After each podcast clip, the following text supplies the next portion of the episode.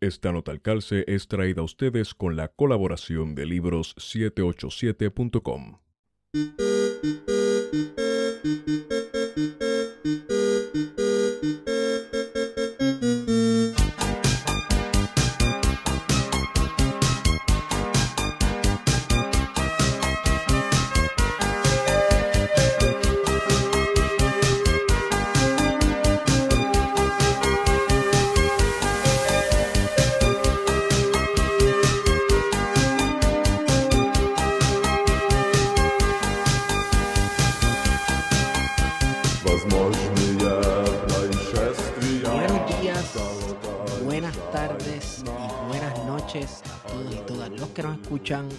su podcast preferido, Plan de Contingencia. Espero que todos y todas estén bien. Me acompaña como siempre Guarionex Padilla Martí, que es la que Guario. Hola, hola, saludos a todos. Y nada, en la brega, como siempre. Nos sentimos muy contentos porque nos acompaña nuevamente, re, re, re, reincidente, eh, nuestro pana Rafo, Rafael Acevedo Cruz. ¿Cómo estás, Rafo? Muy bien, muy bien. Saludos a todos y a todas los que nos escuchan en esta noche, tarde o mañana veraniega, que hace un calor perrísimo en la isla del espanto, por no decir la isla del encanto. Como decía mexicano, eh, la isla de la muerte.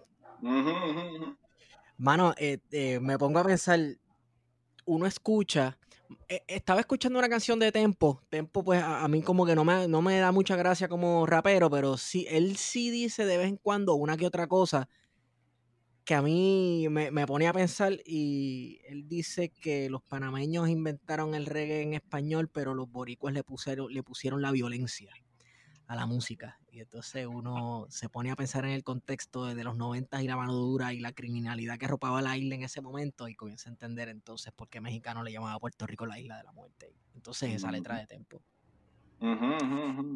Este, bueno, Rafa, Dígame. ¿cómo, est- ¿cómo estás? Estoy bien, gracias a Dios. Mano, acostumbrándome a acostumbrándome a esta nueva vida. Yo supongo que como todo el mundo, ¿verdad? Haciendo los ajustes, me ha tocado trabajar de forma remota.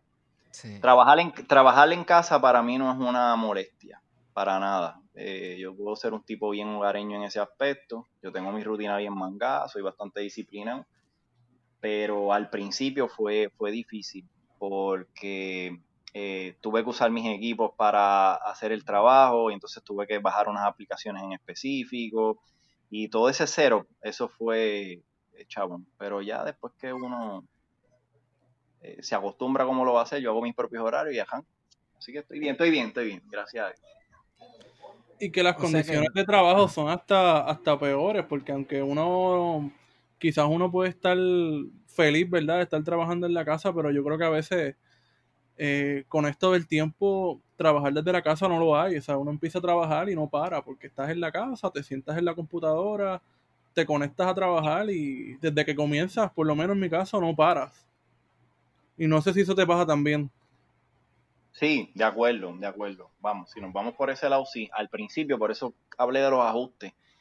Eh, yo tuve que ponerme unos horarios para trabajar y se los advertí a mis compañeros y lo mismo con, con los estudiantes con los que eh, se comunican conmigo. Para el que me esté escuchando y no sabe, pues yo ahora actualmente soy bibliote- bibliotecario de la colección puertorriqueña la Universidad de Puerto Rico y pues ofrezco unos servicios de forma remota y me llegaban emails a las 6, a las 7 de la noche, o gente pues que uno tiene confianza con ellos y ha intercambiado los teléfonos, pues también me escribían por WhatsApp o por, por Facebook este Messenger, y es como que no, espérate, como yo le digo a la gente sin, sin faltarles el respeto, de que yo tengo pues un horario, digamos, de 8 a 5, mano, está bien, estoy en casa, pero no, porque es como está diciendo Wario, si no establecía yo esas prioridades, podía estar trabajando 24 horas y la primera, las primeras dos semanas, a veces era las 11 de la noche y todavía yo estaba atendiendo cosas, tanto del trabajo como de la casa. Entonces yo digo, no, espérate, esto no se puede. Y ahora que mencionas esa también, que en una reunión que tuve con, con el equipo de trabajo lo llegué a mencionar, que es de las dificultades que uno ha experimentado con este cambio, es que eh, mi computadora se convirtió en la computadora para la universidad. Sí. Y entonces mi, mi, mi, equipo ha empezado a sufrir, ya se descarga más rápido. Eh, por ejemplo, en el caso de mi esposa, de Elisa, la computadora de ella se fundió, así, pero por lo mismo, precisamente por ella estar haciendo sus trabajos y sus cosas, la computadora ya era un poquito más vieja, se, se fastidió. Y entonces ahora tenemos que compartir una computadora y hay unos, unos horarios en el que, pues mira, yo, necesito, yo voy a estar en unos turnos de 8 a 10, después de las 10 me salgo, entras tú y entonces la máquina también se calienta Mira, mano, y, efectivamente se complica la cosa en ese aspecto.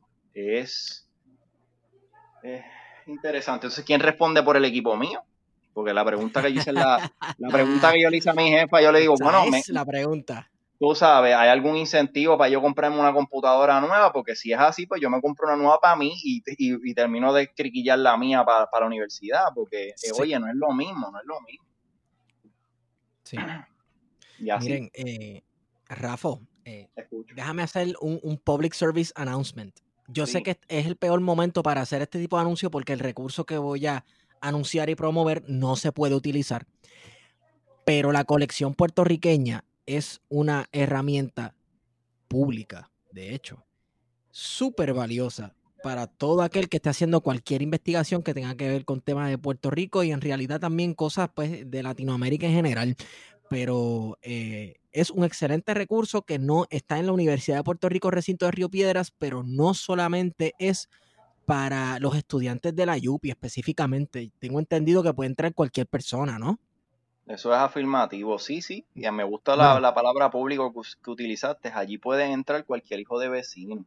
Está dentro de la, está dentro de la universidad y eso para el el público en general, para el ciudadano de a pie, eso puede representar un tipo de amenaza, porque si yo no me siento parte de la comunidad universitaria, pues que yo tengo que estar haciendo allí. Pero qué bueno que lo mencionas, porque es todo lo contrario, es perderle el miedo a las paredes de la universidad y entra. Y entra, porque no tienes que pertenecer para hacer y entrar y, disfrutar de ese beneficio. Ahí tenemos periódicos, libros, revistas y todo, todo completamente gratis y, uso para, para el, puertorriqueño. Punto. Sí. Oye, y sabes, puede que tú no pertenezcas a la, a la universidad, pero la universidad te pertenece porque se supone que sea un servicio público y se supone que esa sea la función, ¿no? De los servicios públicos. Entonces, Rafa, eh, you have been busy. Has estado ocupado en este tiempo de pandemia. Háblanos de lo que has estado haciendo. Bien, pues además de eso, yo estoy trabajando varios proyectos a la vez que comenzaron en, momentos distintos. Un proyecto es que finalmente le entregué un manuscrito a mi editora que contiene una colección de ensayos, algunos publicados en diversas plataformas que que yo he utilizado para, publicar, periódicos y revistas digitales, otros que son inéditos. Ya se lo entregué y eso va corriendo.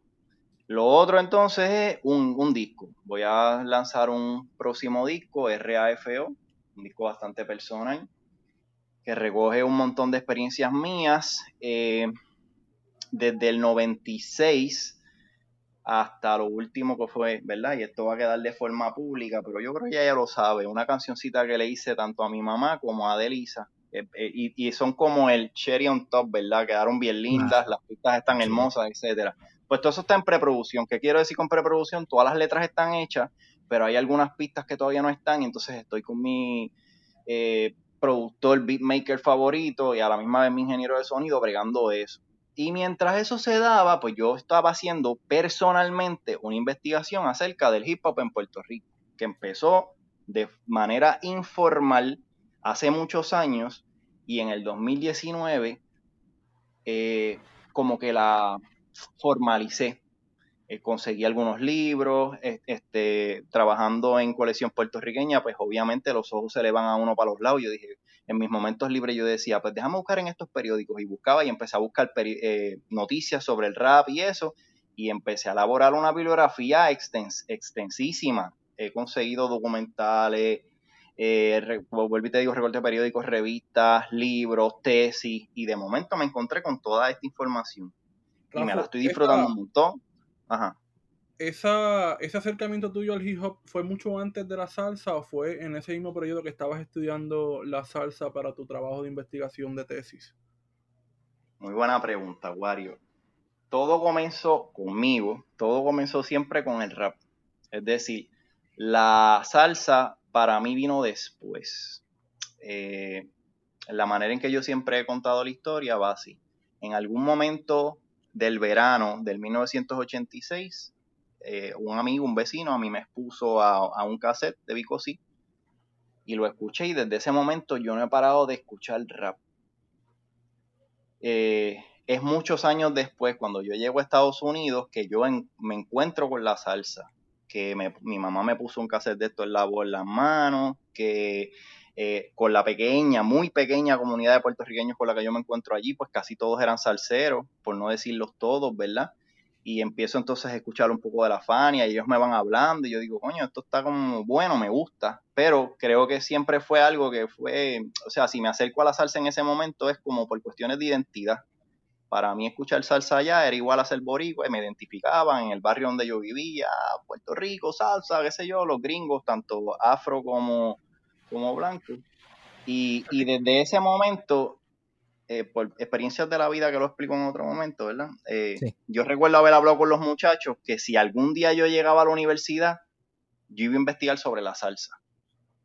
Y pues casi 20 años después se me dio. Así que fue para mí como una cuenta pendiente que yo, por la memoria de, de los, de los que ya no están y por, por, mi compromiso y mis principios con mis panas, yo le, una vez yo entré a la universidad y decidí estudiar la salsa. Pero, todo para concluir y decirte que durante todo ese tiempo, antes de llegar a la universidad y todo, lo que yo siempre he escuchado es rap, siempre lo he, investigado, por eso yo digo que era de forma, de manera informal. Yo tengo un montón de libros sobre eso, pero es el hip hop de Estados Unidos. Sobre el de Puerto Rico, al, estar, al haber vivido tantos años afuera, sobre el de Puerto Rico, yo sabía cosas, detalles, pero no como lo que he ido investigando en el último año y más porque, pues gracias a la vida, eh, conozco a un par de muchachos de la escena y he tenido unas muy buenas conversaciones con ellos y me revelan un montón de cosas que yo decía, mano, esto hay que sacarlo a la luz, esto se tiene que saber. Entonces, con el rap y el hip hop de Puerto Rico, ¿te has topado con trabajos académicos? Sí, sí, sí, sí. sí. Eh, la concentración está mayormente en la década de los 90. Entre el 93 y 98, particularmente, se, dio, se dieron muchas discusiones. Hay unos personajes en específico que, se destacan. Eh, hay unos periódicos en específico que trabajan eso. Por ejemplo, el periódico Claridad, el periódico Diálogo y el Nuevo Día, uno que otro. Eh, y entonces también hay trabajos académicos arbitrados en revistas, particularmente en revistas de afuera. Por ejemplo, la revista de, de CUNY, de esta gente, yo las tengo ahí en el cuarto. El Hunter College. Hunter College, there you go. Sí, sí, Juan Flores, por supuesto, fue el que empezó a trabajar estos temas. Pero en el caso de él es como un poco más el acercamiento de que en el hip hop, en esta cultura en general, los puertorriqueños estuvieron desde el principio, que es un aporte importantísimo, porque, eh, ¿verdad? Uno siempre este tema, cuando lo va a hablar, lo va a hablar con mucho respeto. En la historia que han construido los afroestadounidenses, eh, se, se, se, hizo como un nacionalismo negro, que es muy válido y tiene todas sus razones y su contexto, pero eh, dentro de esa historia ellos marginaron a los demás que los han acompañado en esa historia. Y entre muchos que los han acompañado en esa historia, en diversos momentos han estado los puertorriqueños. Sí. Y cuando ellos hablan a hispanic, no, mira, no es hispanic, vamos a llamarlo por lo que era, eran puertorriqueños, y tú lo sabes, o hijos de padres puertorriqueños, que es lo mismo, ¿entiendes? Y tú lo sabes, don't, don't, call them Hispanics, they're Puerto Rican, call them by their names, you know. Pero pues nada, esas son discusiones que es, es importante eventualmente sostenerlas con ellos y crear ese puente yo, conozco de par de personas allá afuera que están tratando de crear esos puentes porque no es como que yo no quiero eh, marginar tu historia, es como que tú siendo una minoría no me margines a mí, porque yo estuve contigo siempre. Y que hay un pasado, ¿no? Me imagino, ¿no? En, sobre todo en, los Estados Unidos, ¿verdad? En que las comunidades puertorriqueñas y afroamericanas estuvieron juntas. Y están. Sí, sí, sí. E, entonces, Rafa, eh, con tu proyecto Bocetos. Ah, ya. ¿Eso es lo que estás intentando hacer? ¿Estás tratando de construir ese puente o cuál es el objetivo? Porque tienes un proyecto nuevo, ahora acabadito de salir, que se llama Bocetos. Eh, y es un podcast, ¿no? ¿O es como que un poco más? Bien, pues Bocetos es el título que yo le asigno a lo que eventualmente va a ser un libro. Se llama Bocetos, una historia del hip hop de Puerto Rico. Y entonces, para comenzar a comunicar los hallazgos investigativos, decidí junto a un humilde pero muy buen equipo de trabajo lanzar un podcast. Así que en efecto, pues lo está señalando bien. Eh, el podcast me va a permitir no solamente eh, hacer algo diferente que no hice en la investigación de la tesis de maestría, y es compartir esto con, con personas, con el público que interesa escucharlo. El proceso de investigación puede ser eh, lento y puede ser este, opresivo, porque son muchas horas las que uno pasa solo y hablando y pensando en lo mismo, pero uno solo, ¿verdad? Y a veces lo comparte con una que otra persona, pero, pero no hay un no hay un diálogo abierto, no hay una plataforma. Y entonces yo, ya, ya antes de, de lanzar el el proyecto per se, yo decía, cuando yo vaya a hacer esto, es decir, investigar bien el hip hop de Puerto Rico, yo quiero hacerlo de otra forma. Y hablándolo con mi esposa, con Delisa, ella me, o sea, ella fue la que me impulsó y me dijo, pues vamos a hacerle un podcast, Rafa.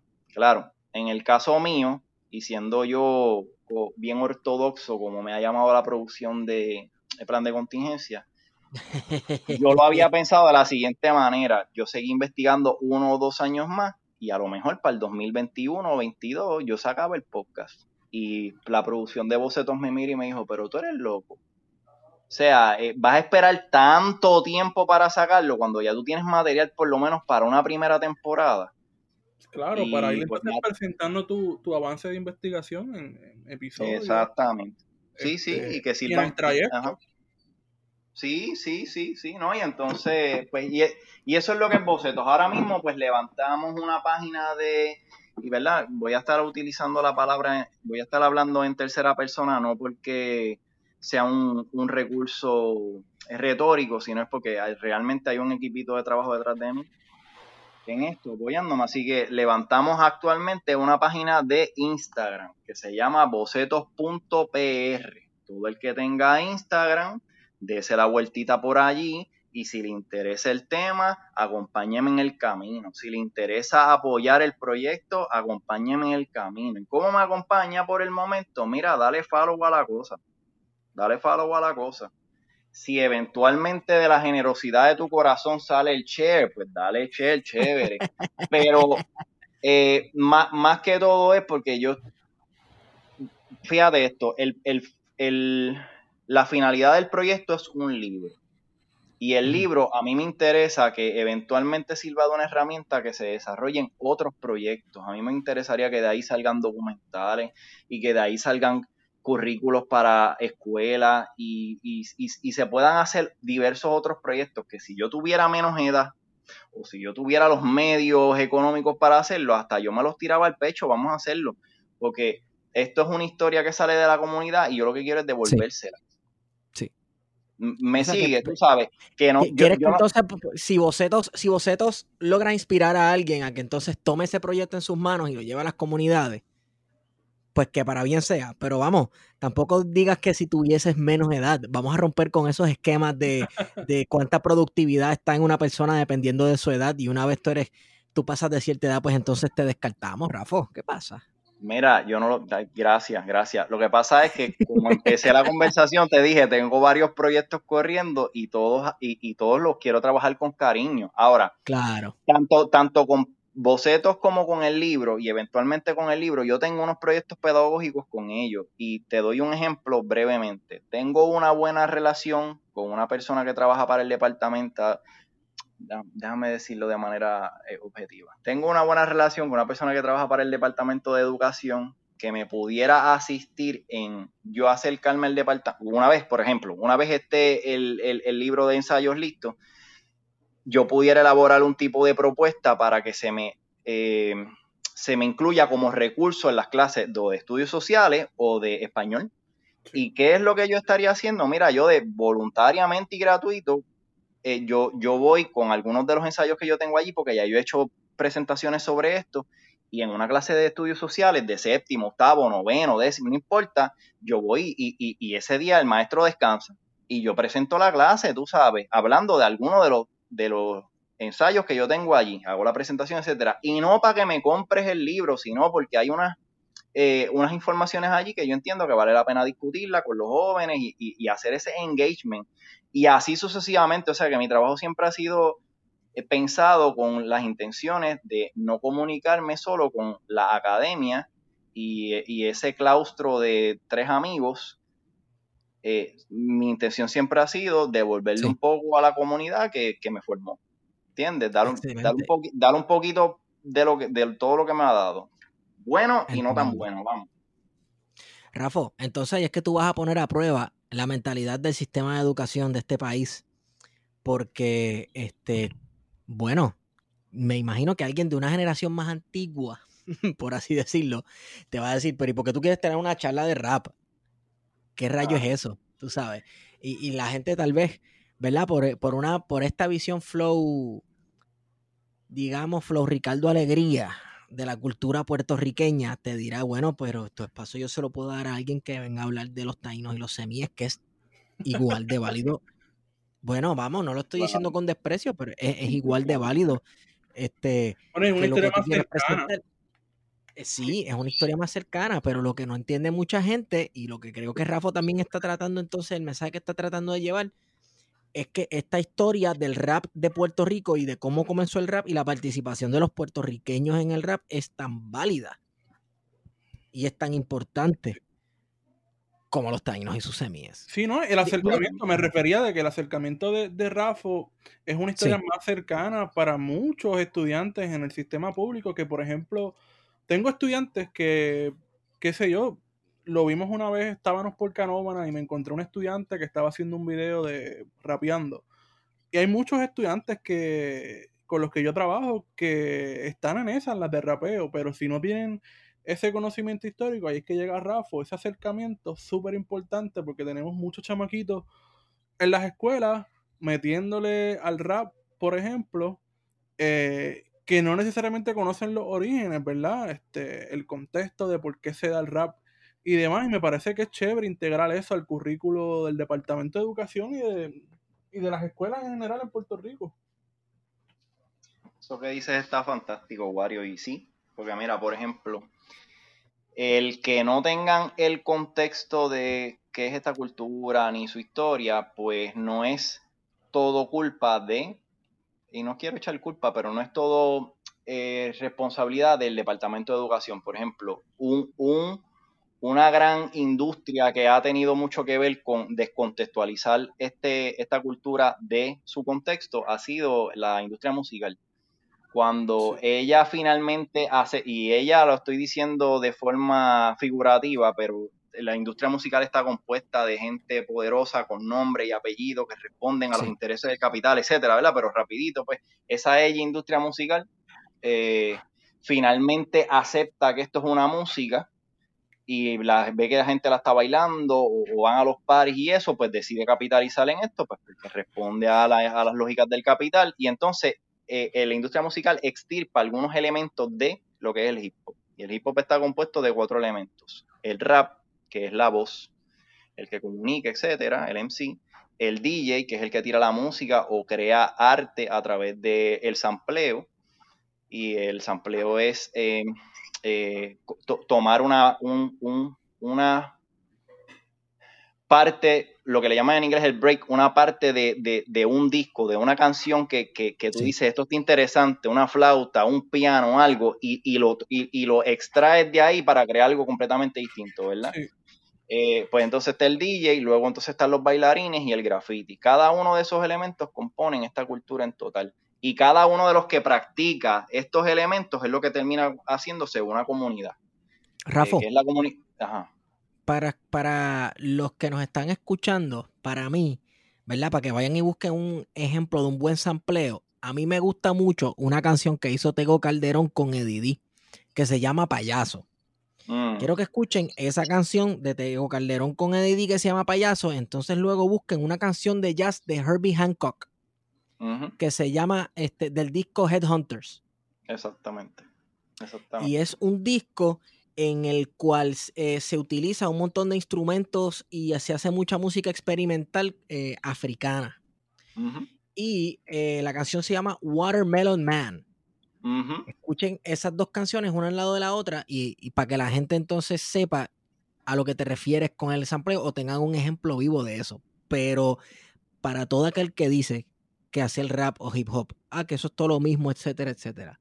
Trate de hacer usted, trate de hacer eso mismo, cortar un pedacito y ponerle en ritmo o subirle y bajarle el tono, etcétera, y hacer un ritmo con un pedacito de canción o con varios eh, ritmos de canción. Es increíblemente difícil y existe gente que tiene un oído excelente para samplear y alguien que para mí lo hace súper bien, por ejemplo, es Jalsi.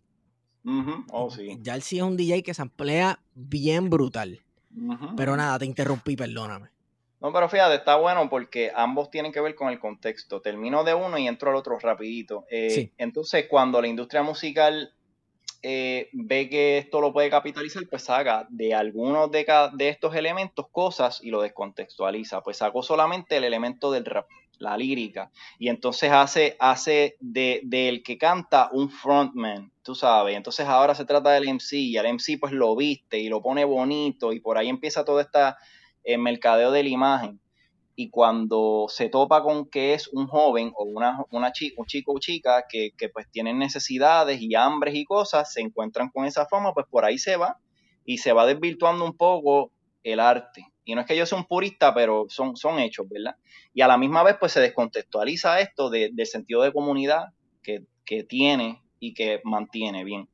Por otro lado, cuando estás hablando del sampleo, este es el arte que crea el desposeído una persona que no cuenta con dinero para tener muchos instrumentos de música o, o un equipo, pues coge y escucha un pedacito de una canción en una flauta y la extrae y la, y la, guarda en un archivo. Y de momento unas baterías y la guarda en otro archivo. Y de momento eh, un piano y lo guarda. Y, y- y el bajo y qué sé yo qué. Y todo esto que le pudo haber costado cientos de miles de dólares si traía a todos estos músicos a participar en su banda, pues él se lo ahorra porque no lo tiene.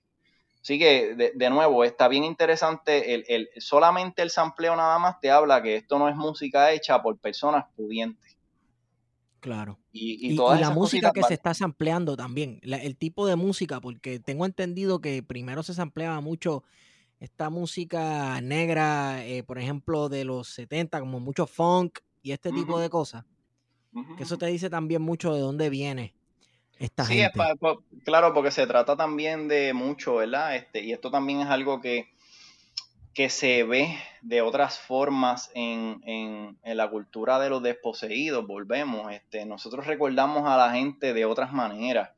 Te recordaremos siempre a través de camisas, canciones, Sí. pinturas, lo que sea, ¿verdad? Y entonces igual eh, cuando se samplea es como que, mano, en mi familia, sea mi tío, mi abuelo, me introdujeron a esta, a esta música y yo, a- por, la, por lo nuevo que yo sé hacer, pues entonces yo le pago un tributo a, a, a- este artista, ¿verdad? Sí, y entonces mencionándolo en el caso de Estados Unidos, pues sí, en el caso de Puerto Rico, eventualmente, que es una relación bien interesante porque el, el joven puertorriqueño llega al rap por el New Yorkican que va y viene, que es una historia muy nuestra en el sentido de hablando acerca del proyecto de país, el disparate este en el que vivimos con el ELA y, y- y luego este cuando Muñoz decide abrir las puertas de- de- del aeropuerto para que los puertorriqueños vayan y se, se hagan su vida allá, pero yo me desentiendo de ello, porque en Claro. esencia eso fue lo que él hizo, ¿no?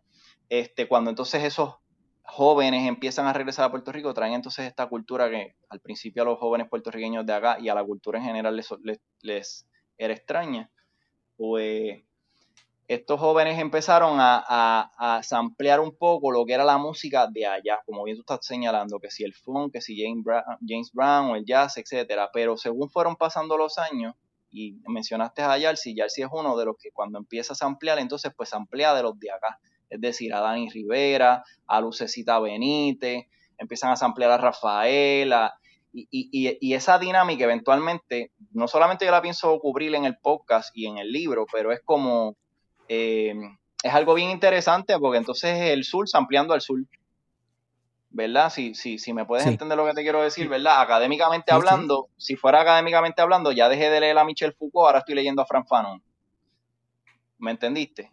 sí, sí, sí así más o menos la vaina. Y es tratar de, de, construir todo eso para crear un nuevo diálogo que siempre ha estado, pero entonces es como traerlo a la luz pública, tanto para jóvenes en específico como para maestros de estudios sociales y, y, tengan, maestros y maestras, ¿no? Y tengan una mejor manera de relacionarse con sus jóvenes, porque como estaba señalando Wario al principio, eh, ellos y ellas han nacido y se han criado dentro de esta cultura y, y, hay, unos, hay unas brechas con los maestros que los maestros pues no conocen todo esto y entonces eh, tratan de seguir moldeándolos y no, porque es que es René Marqués y no, porque es esto y lo otro. Y yo digo, mira, son los dos a la misma vez.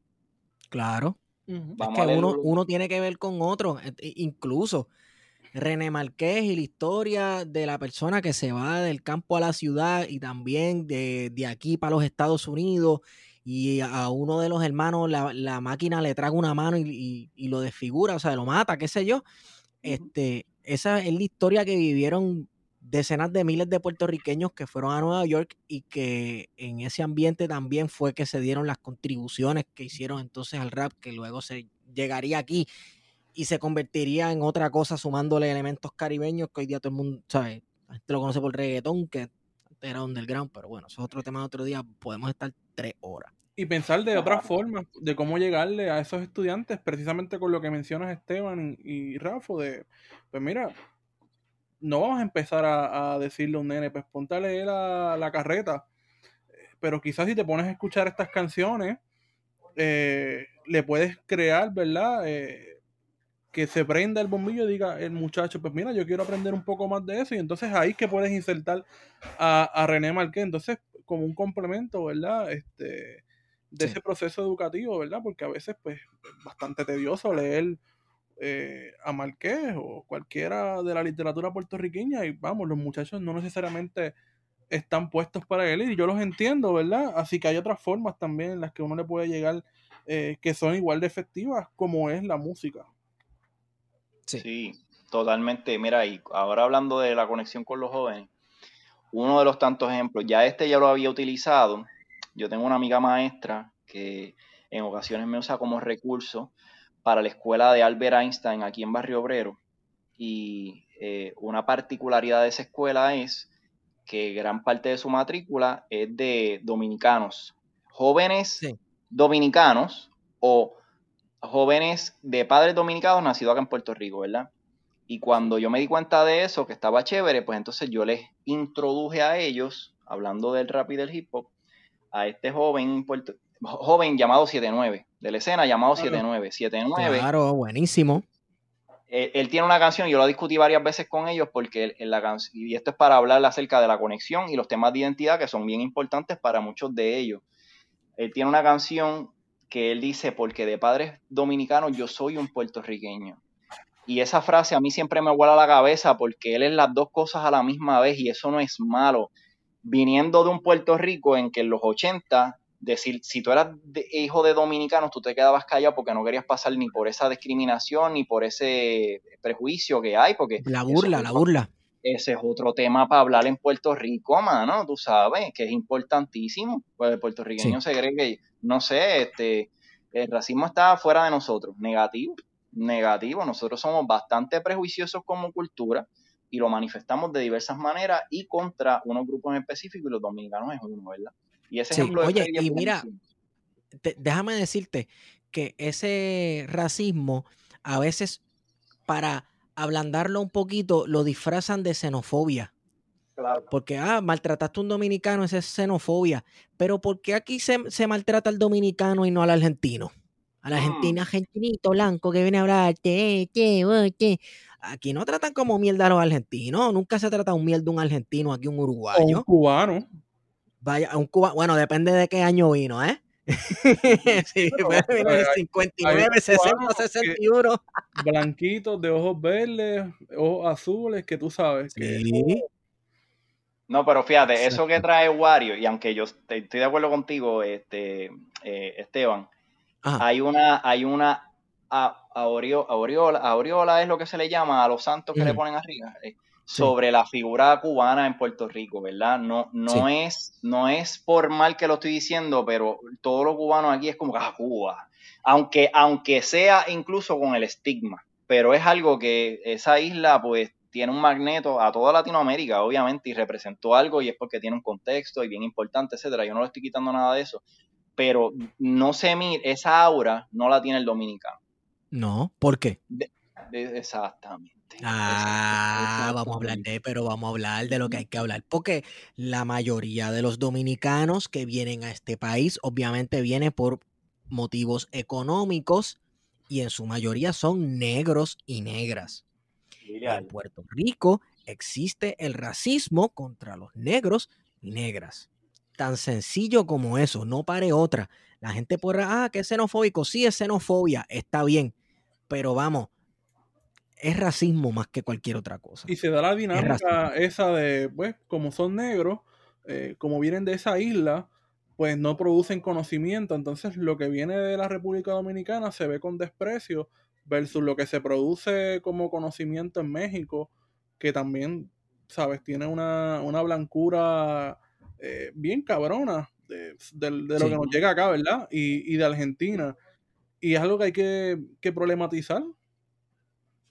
Fíjate, y aunque, y aunque mencionaste, y perdóname Esteban, aunque mencionaste lo, lo, de la blancura de México, que es muy cierto a través de las telenovelas y eso, pero también México tiene otra aura, que es la histórica, porque de ahí vinieron eh, tú sabes, la, una de las civilizaciones más adelantadas en la historia de Latinoamérica, etcétera, etcétera, ¿verdad? Porque estaban los incas y estaban los aztecas. Y quizás, y quizás por eso entonces México, uh, como que no hay problema con México. Y los hay, porque por supuesto, con todos estos y cada una de estas culturas y, naciones hay sus problemas, pero hay algo en particular con el dominicano que yo digo, pero ¿y cuál fue, mano? Y entonces, pues, está bueno lo que tú apuntas, es cierto, es cierto. Se le señala por, por su manera de hablar, eh, y entonces, fíjate que con el caribeño, eh, con el dominicano hay algo que es más como tropical o más folclórico, porque entonces del, del dominicano lo que nos llega pues es el merengue, la bachata y la alegría de... Perdóname. Rafa, este debate y esta conversación la estábamos teniendo hace unos días, incluso yo con algunas personas en Twitter y en otros círculos, y a nosotros no nos llegó la bachata de República Dominicana hay entrevistas a viejos bachateros de la vieja guardia que les preguntan dónde fue la primera vez, cuál fue la primera bachata que tú escuchaste y te dicen, ah, de fulano de tal puertorriqueño. Todos te dicen que la bachata vino de Puerto Rico. Sí, sí, sí. el, ritmo inicial, que era como un bolero, pero con guitarra más rasgada y guitarra como un poquito más activa. Este, mano, eh, no sé. Eh, el racismo aquí es tanto que yo he tenido amistades y familiares eh, que vienen aquí a Puerto Rico y son dominicanos blancos y le, y le dicen a la gente, no, yo soy dominicano. Y dice, oh, no. ¿Por qué no? Pues, ¿Vas a ser pues, dominicano? Pues, como tú no eres dominicano. Ah, no, ¿por qué no? Pues, ah. pues, pues, pues tú sabes, tú sabes por qué. porque no soy negro, porque no soy negro. no parece dominicano. Entonces, ¿qué es ser dominicano? ¿Qué es ser dominicano? Yo creo, bueno, los dominicanos tienen que resolver eso ellos allá porque nosotros no hemos resuelto que es ser puertorriqueño y todavía nos damos bofetas en la cara teniendo esas discusiones. Así que es mejor. No, no, ser puertorriqueño es ser español, taíno y africano. Sí, bueno. sí, sí, sí. Esa es la, esa, ese es el mantra, el mantra que terminamos aceptando. Que a la misma vez, yo tengo amigos y colegas historiadores que bregan con eso. Un saludito a William García que ha, establecido que ese discurso lo que hizo fue que alimó las asperezas. Que de alguna manera esa construcción de que ah, nosotros somos tanto negros como españoles como africanos, es decir, aquí en Puerto Rico se resolvió el racismo. Aquí porque siempre estuvimos en armonía y entonces ahí pues se señala, por ejemplo, el sellito de, de, del ICP, del Instituto de Cultura Puertorriqueña, que en ningún momento se ve en el dibujo ya estos son análisis que son lecturas sobre el documento, ¿verdad? Pero que vale la pena discutirla. Es como en, esa pintura tú no ves ningún conflicto entre uno y el otro. El que está al frente es el español y de un lado el africano y del otro lado el, el otro lado el taíno, como nada, tú sabes, cuando el que ha leído un poco de historia y, o utiliza el sentido común, que es más sencillo, pues tiene que entender que esas tres eh, culturas y etnias representadas allí se forjaron a base del conflicto, punto y se acabó. Porque hoy nosotros no hablamos eh, taíno y no hablamos negro, eh, no hablamos en africano, cualquiera de los dialectos que ellos tengan, precisamente por eso, porque una cultura se comió a la otra.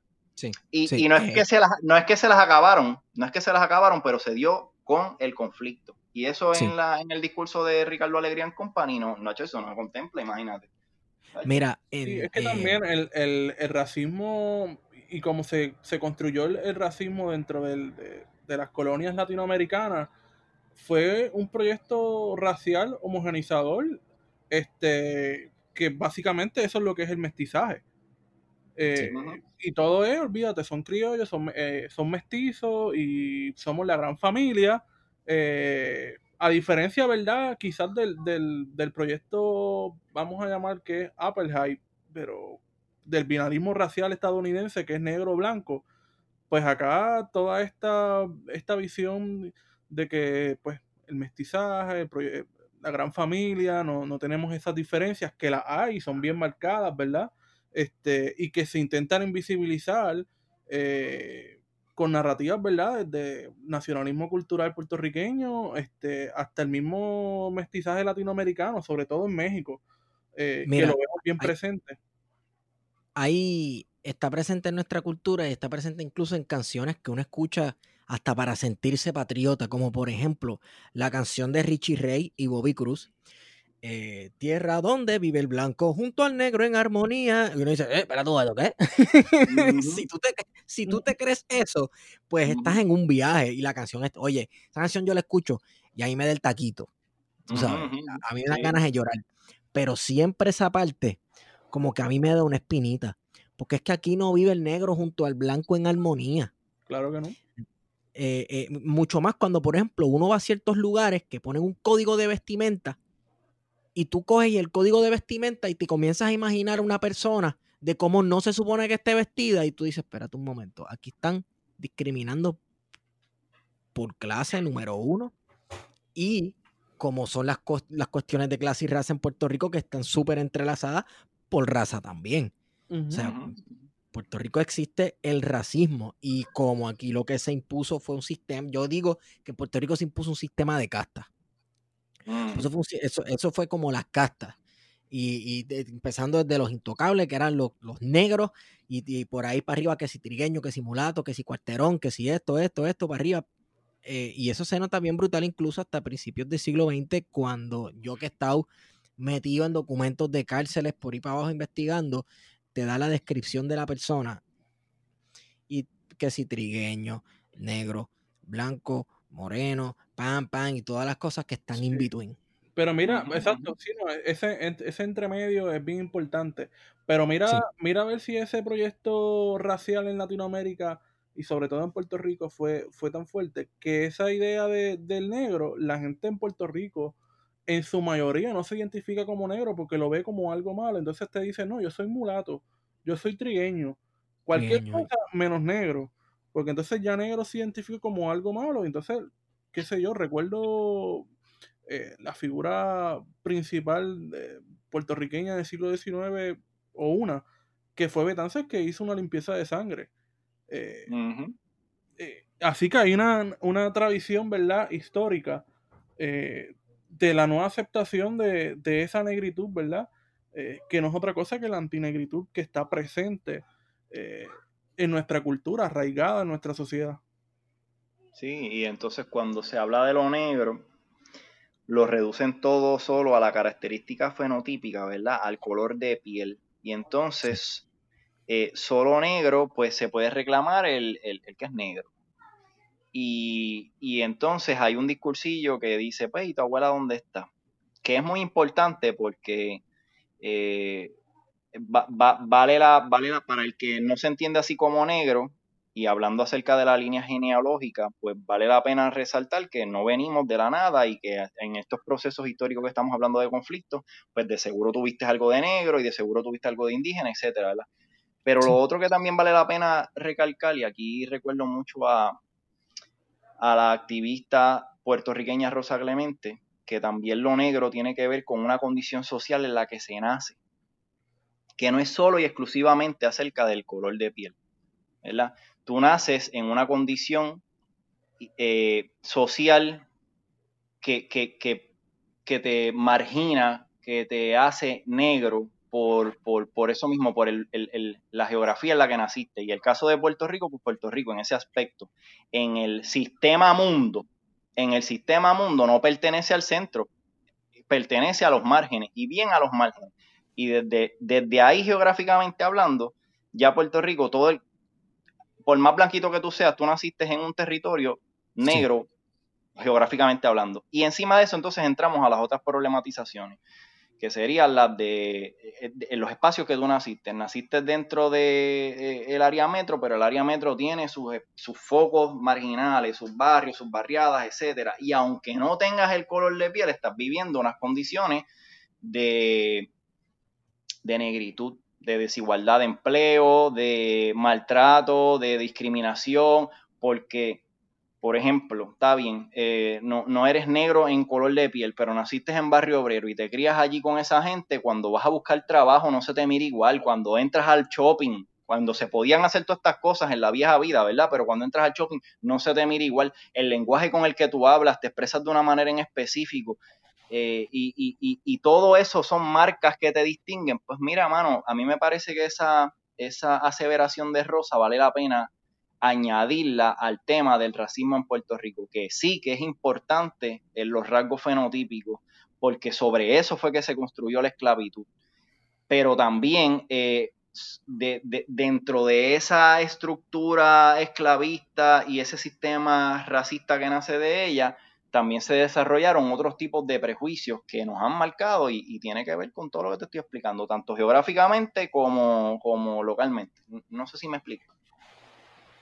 Sí, sí, sí. Entiendo. Que la, la, negritud es casi hasta geográfica. Sí, es una condición, una condición en la que se nace, se crece y a veces hasta se muere en ella. Los sociólogos hablarán sí. sobre la movilidad social. Tú sabes, puede que adquieras un poco de poder y subas, poder en cuestión económico y, y, y hacienda, pero eh, es new money, es dinero nuevo, nunca se te va a aceptar dentro de esa clase social de los viejos ricos porque, mano, tú no vienes desde allá. Va. Mira, un ejemplo, y lo voy a utilizar porque es el que me vino ahora a la cabeza, pero Chris Rock, el comediante afroestadounidense Chris Rock, él dice sí. que él, él se mudó a una urbanización que él dice, mira, mi vecino es dentista el otro, el otro vecino de al lado, pues es maestro. Y él empieza hablando acerca de unas profesiones de, de lo que son sus vecinos en ese neighborhood, que, que es un, un, un, un, una urbanización bien, ¿verdad? De gente bien. Y él dice, sí. esta, esta gente tienen eh, unas profesiones típicas, normales, de, de, cualquier otro hijo de vecino. Fueron a la high school, a la universidad, tuvieron y, y, y pudieron acceder a esto. Él dice, yo tuve que ser comediante y, y, esforzarme para hacer algo bien brutal con mi vida para poder tener acceso a esto. Y soy en esta calle de 10 casas el único negro que, que, que, no tiene esa profesión típica. Yo tuve que ser un comediante para poder llegar aquí. Y un comediante este, exitoso, por supuesto. Claro. Entonces, e, en el chiste, él está trayendo un, un hecho de, de, de, lo que te estoy hablando, de, de que es eh, eh, el problema racial también es un problema de, de movilidad social, de, de, no solamente fenotípico. Y es importante, punto. Quiero recalcar eso, pero también es una condición social en la que se nace, se crece y también hasta se puede morir. Porque, pues, eres, eres así, es así. La, sí, o sea, no es así como que lo acepto como absoluto. Sino que... uh -huh, uh -huh. Sí, totalmente. Sí, sí. Eh, Rafa, entonces, vamos un momento al rap y al hip hop y te hago esta pregunta. Sí. En sus orígenes, en sus comienzos, el rap y el hip hop, confírmame, ¿fue un tipo de música de expresión de protesta? Este. ¿O era algo, no sé si decir, lúdico, como para entretenimiento y vacilar? No, para entretenimiento y vacilar no fue. Surge en el caso de la historia del hip hop del sur del Bronx surge a, raíz de que esta comunidad en el Bronx de negros y puertorriqueños estaban pasando por unas vicisitudes económicas muy duras. Eh, era un sector allí que no se estaba atendiendo de manera política. empezó un fenómeno que se dio de la quema de edificios y carreteras, porque se estaba entregando ese espacio allí a los grandes intereses del capital. Es decir, se querían hacer unas comunidades nuevas y para hacer unas comunidades nuevas empezaron a desplazar a esas poblaciones que vivían allí. Eh, eso es, en términos generales, el contexto. De otro lado, pues como no había mucho trabajo, Em, los jóvenes no, no había contacto con la educación necesariamente, pues los jóvenes no iban a la escuela, cortaban clases y eso, y se aliaban a gangas que ya existían. Que las gangas no es otra cosa que eh, la respuesta de jóvenes necesitados de afecto y de reconocimiento, pues porque los padres no están en casa porque tienen que estar trabajando, o papi está preso, y mami también, pues esa situación de que papi está preso y tiene dos o tres nenes y no tengo la economía, pues no me presta de toda la atención y no hay reconocimiento, pues entonces el joven se acerca a estos otros focos eh, sociales que de momento me reconocen, aunque sea a través de la violencia, ¿verdad? Sí. Pero eh, se estaban haciendo daño. Porque, por supuesto, de nuevo, para ser miembro de una ganga, pues tú tienes que defender un territorio y eh, hay que ejercer violencia, ¿verdad?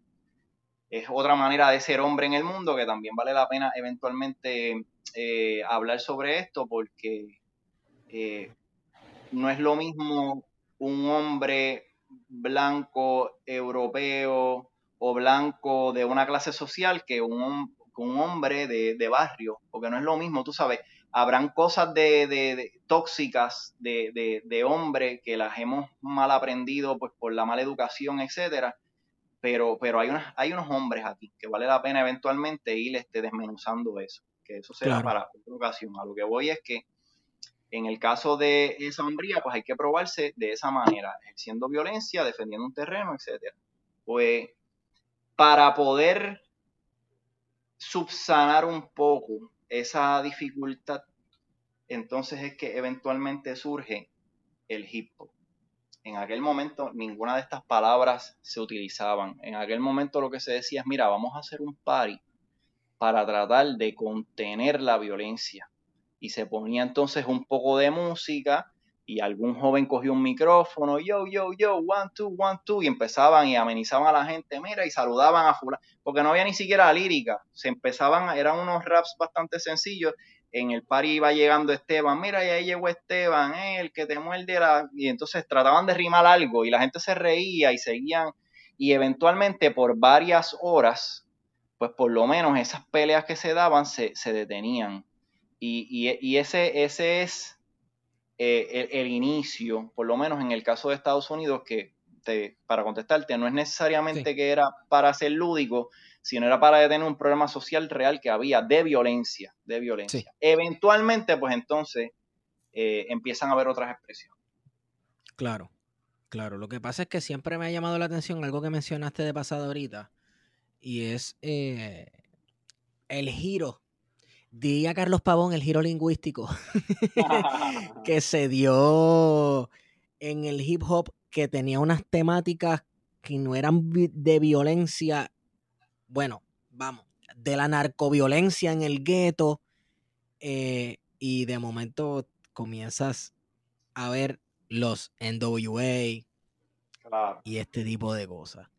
Y algo un poco violento, pero luego del NWA, ¿verdad? Y de este tipo de rap hardcore que es un pesadera de fuck de police, entonces tienes el gangbanging.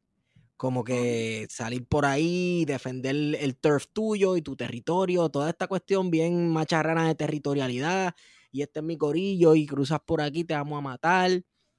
Este, eh, eh, tú puedes identificar un momento en el que se dio ese giro, ese, ese giro de mentalidad.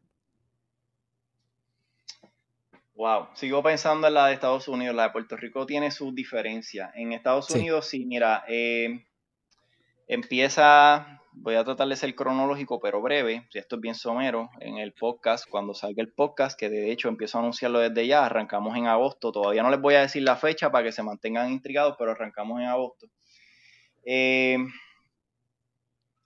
cronológicamente hablando, como te digo, primero se dieron esos paris, 1973 eh, más o menos, en el 1979 llega finalmente el rap a la radio con una canción que un poquito eh, la, industria musical intervino aquí, entonces era un poquito más de fiesta, de holgorio, etcétera. Luego entonces en los 80 eh, salen unos jóvenes de Queens, eh, Brooklyn y Queens, los Beastie Boys y Ron DMC. Los Beastie Boys pues era también un poquito seguir la joda y, y el par y la cosa, pero entonces en el caso de los jóvenes de Queens era una cuestión de actitud y de lírica eh, algo que distingue mucho a Ron DMC era la lírica de que Ron decía pa pa pa pam y venía DMC pa pa pa pam y lo complementaba. Eh, eran, eran, eran versos de ocho, pero cuatro soltaba uno y el otro soltaba los otros cuatro y se complementaban y había esa dinámica, ¿verdad? O sea que ellos trajeron eso a la, era como un poquito ya la destreza lirical, etcétera. luego entonces, pues por las situaciones de eh, Estados Unidos y los temas raciales, surge Public Enemy con Chuck D, que decidió este, retomar un poco donde había dejado la lucha de los derechos civiles de los 60. Sí. Porque Chuck D pues, está viendo que esta es la historia de los negros a través del rap. Y entonces, pues, Fight the Power y, demás, ¿verdad? Entonces, en, ese momento, eh, Nueva York siendo la, la, sede de esto, pues está representando el rap de esa forma la conciencia negra, el black nationalism y todas estas cosas. Sí. Eh, en esa época eh, ya se estaba desarrollando, porque pues las cosas son así, se, se dan de eh, forma simultáneas.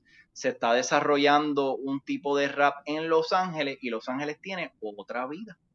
Y la, la vida de Los Ángeles, de los eh, marginados y desposeídos, negros y latinos en Los Ángeles, tiene que ver con la vida de las gangas y el problema de la policía.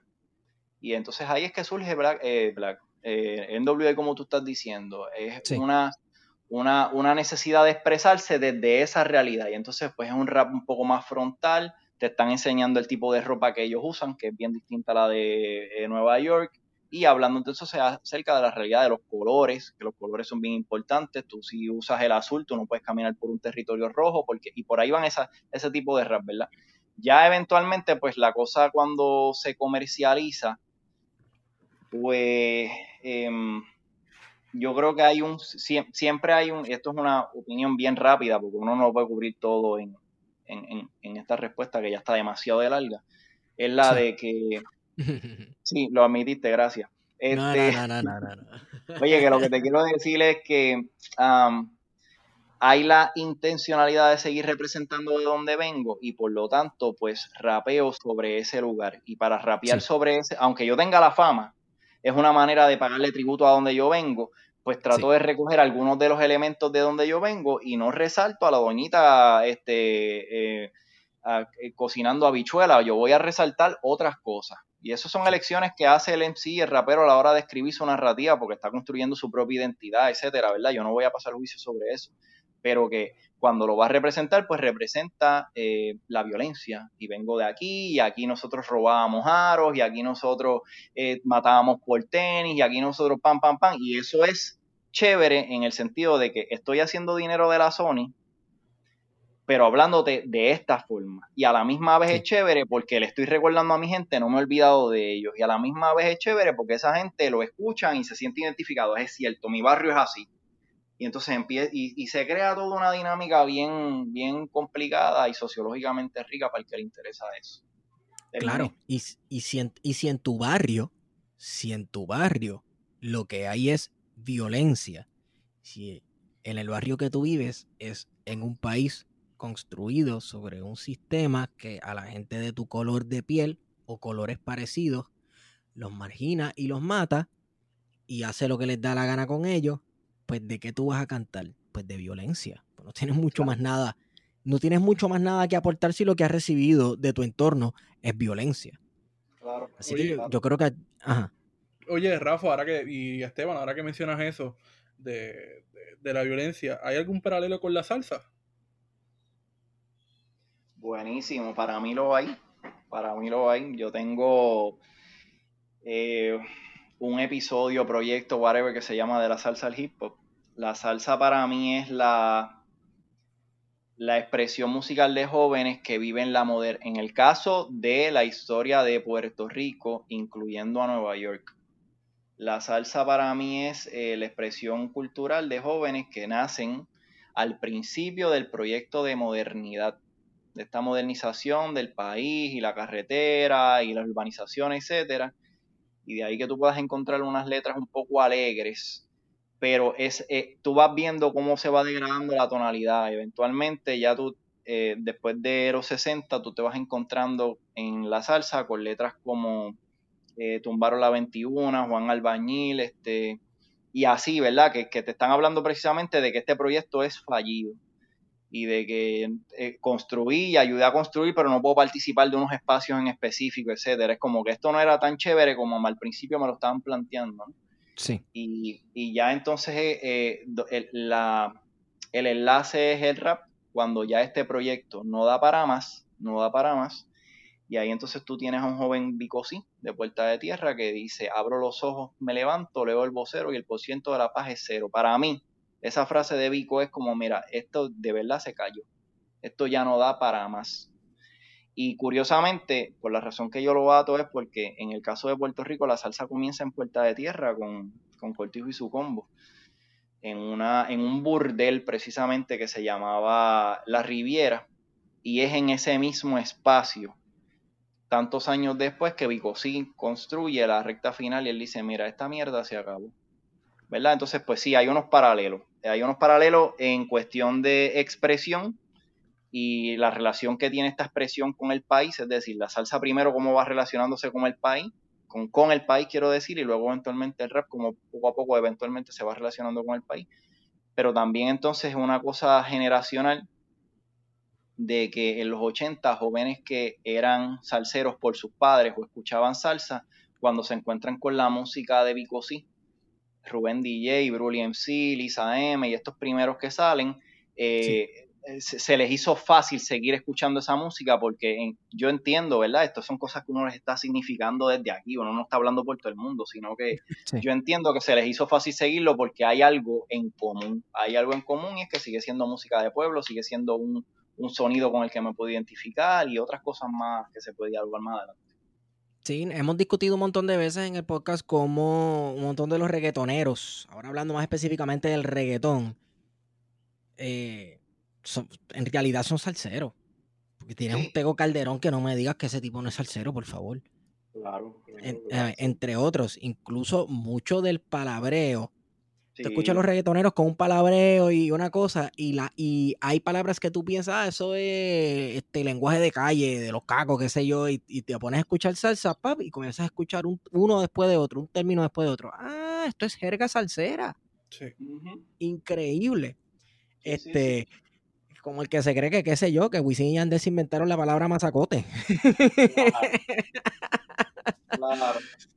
¿Me entiendes? Pero bueno, este Oka, estaba pensando también en la canción que canta Maelo, que la, si no me equivoco, la, escribió Tite Curé Alonso, de las caras lindas de mi gente negra.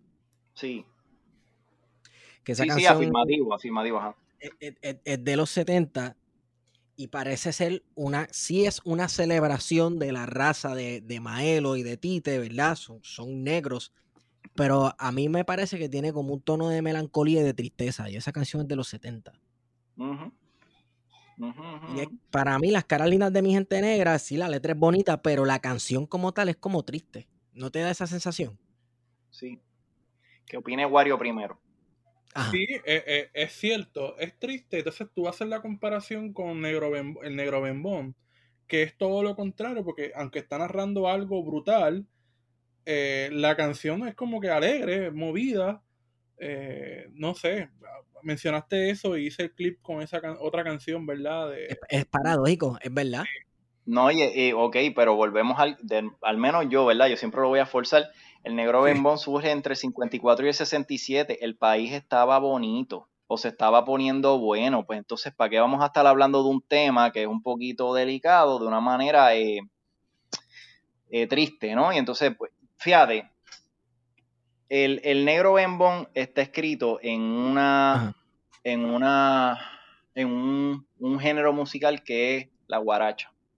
Y la guaracha tiene varios elementos que la componen. La guaracha tiene su raíz en el teatro bufo cubano del siglo XIX, que se utilizaba como eh, para crítica y la palabra, la sátira, se utilizaba como sátira. Había en, en su letra, había sátira. Pero también y esto es ya más adelante, según se va desarrollando la, este género musical, la guaracha, particularmente cuando llega la década de los 30, eh, ella se desarrolla, este género musical se desarrolla como, como la música urbana por excelencia. En el momento en el que, después de la que se, pasa de la Gran Depresión y, los, y los, tanto Estados Unidos como en el caso de Puerto Rico empiezan a urbanizarse un poco más, se va saliendo del arrabal, ese fue el género musical que se escogió para representar el tiempo que se estaba viviendo. Por lo tanto, a mí nunca me pareció casualidad que cuando eh, Cortijo decide hacer esa canción, que es una letra de Bobby Capo, decidió coger el arreglo musical de la guaracha porque era el género urbano por excelencia y a la misma vez por la letra jocosa y la sátira eh, era lo que era como adecuado en el momento. No sé si me estoy explicando, es como que tú no ibas a cantar esa canción en un bolero porque ya no vivíamos en la época, de, en la, época del fanguito, eh, esto es otra época. Necesito, necesito otro género que, se parezca a lo que yo estoy viviendo, por lo menos a lo que estoy palpando. Que suene a jauja. Exactamente, exactamente. Pero, sin embargo, me deja aquí saber producción, y es algo que es muy cierto, que con todo y lo lindo que pareciera el entorno en ese momento y el boom y el y mira, está comenzando este nuevo proyecto de modernidad, como quiera mataron al negro Bembón. Claro, no, no, y, mira. lo mataron por negro. Claro, claro. Sí. sí, sí, claro, claro, claro. De hecho, y en el álbum en el que sale eh, ese esa canción que se llama Baile con Cortijo y su combo. Para mí ese, ese álbum es un documento histórico completo de lo que estaba viviendo ese puertorriqueño en ese momento. y, y es, en términos generales, la voz que se engloba ahí es de la del jíbaro que está allí. esta es mi lectura sobre todas las canciones que están allí, no te las voy a letrar, solamente te lo digo rápido. Es como la voz del jíbaro que llegó a la ciudad y se ha encontrado con todo esto. Por ejemplo, una de las canciones que dice es este jíbaro que bajó de la ciudad, que tenía los zapatitos rotos y bendito en la ciudad le estaba dando frío. Pues yo pienso que esa es la misma voz de ese jíbaro que de momento en, la, en el mismo medio de la ciudad se está encontrando con esto de que le pasa un negro corriendo por el lado, que es Bembón y un guardia que lo está persiguiendo, y, y porque lo han matado y todo este reguero, tú sabes, es, es como, es, es, casi una novela de la experiencia del jíbaro que llega del campo a la ciudad y dice, ¿qué carajo es esto? ¿qué carajo es esto? Tú sabes. Y nada, ese, ese álbum es riquísimo, no digo más nada. ok. Eh, hablando de violencia eh, contra los negros, ahora quiero mover el tema, ¿verdad? Porque estábamos hablando de rap hip y hip hop ahorita. Y, por policía, por supuesto, que te quedó muy bueno, dale, sí. Excelente transición. Y, por policía, y de hecho la, música de Héctor Lavoe, en, eh, que ya entonces él es más del entorno de Nueva York, em, habla de la policía también. Lo que pasa es que al que no sepa, cada vez que él dice la jara, eh, se, refiere, se refiere a la policía y tengo entendido que es por este, que era el policía de barrio, que eran estos guardias irlandeses de apellido O'Hara y entonces se, le, se, le, quedaron con ese apellido. El, ah, por ahí viene Ojara, por ahí viene la Jara.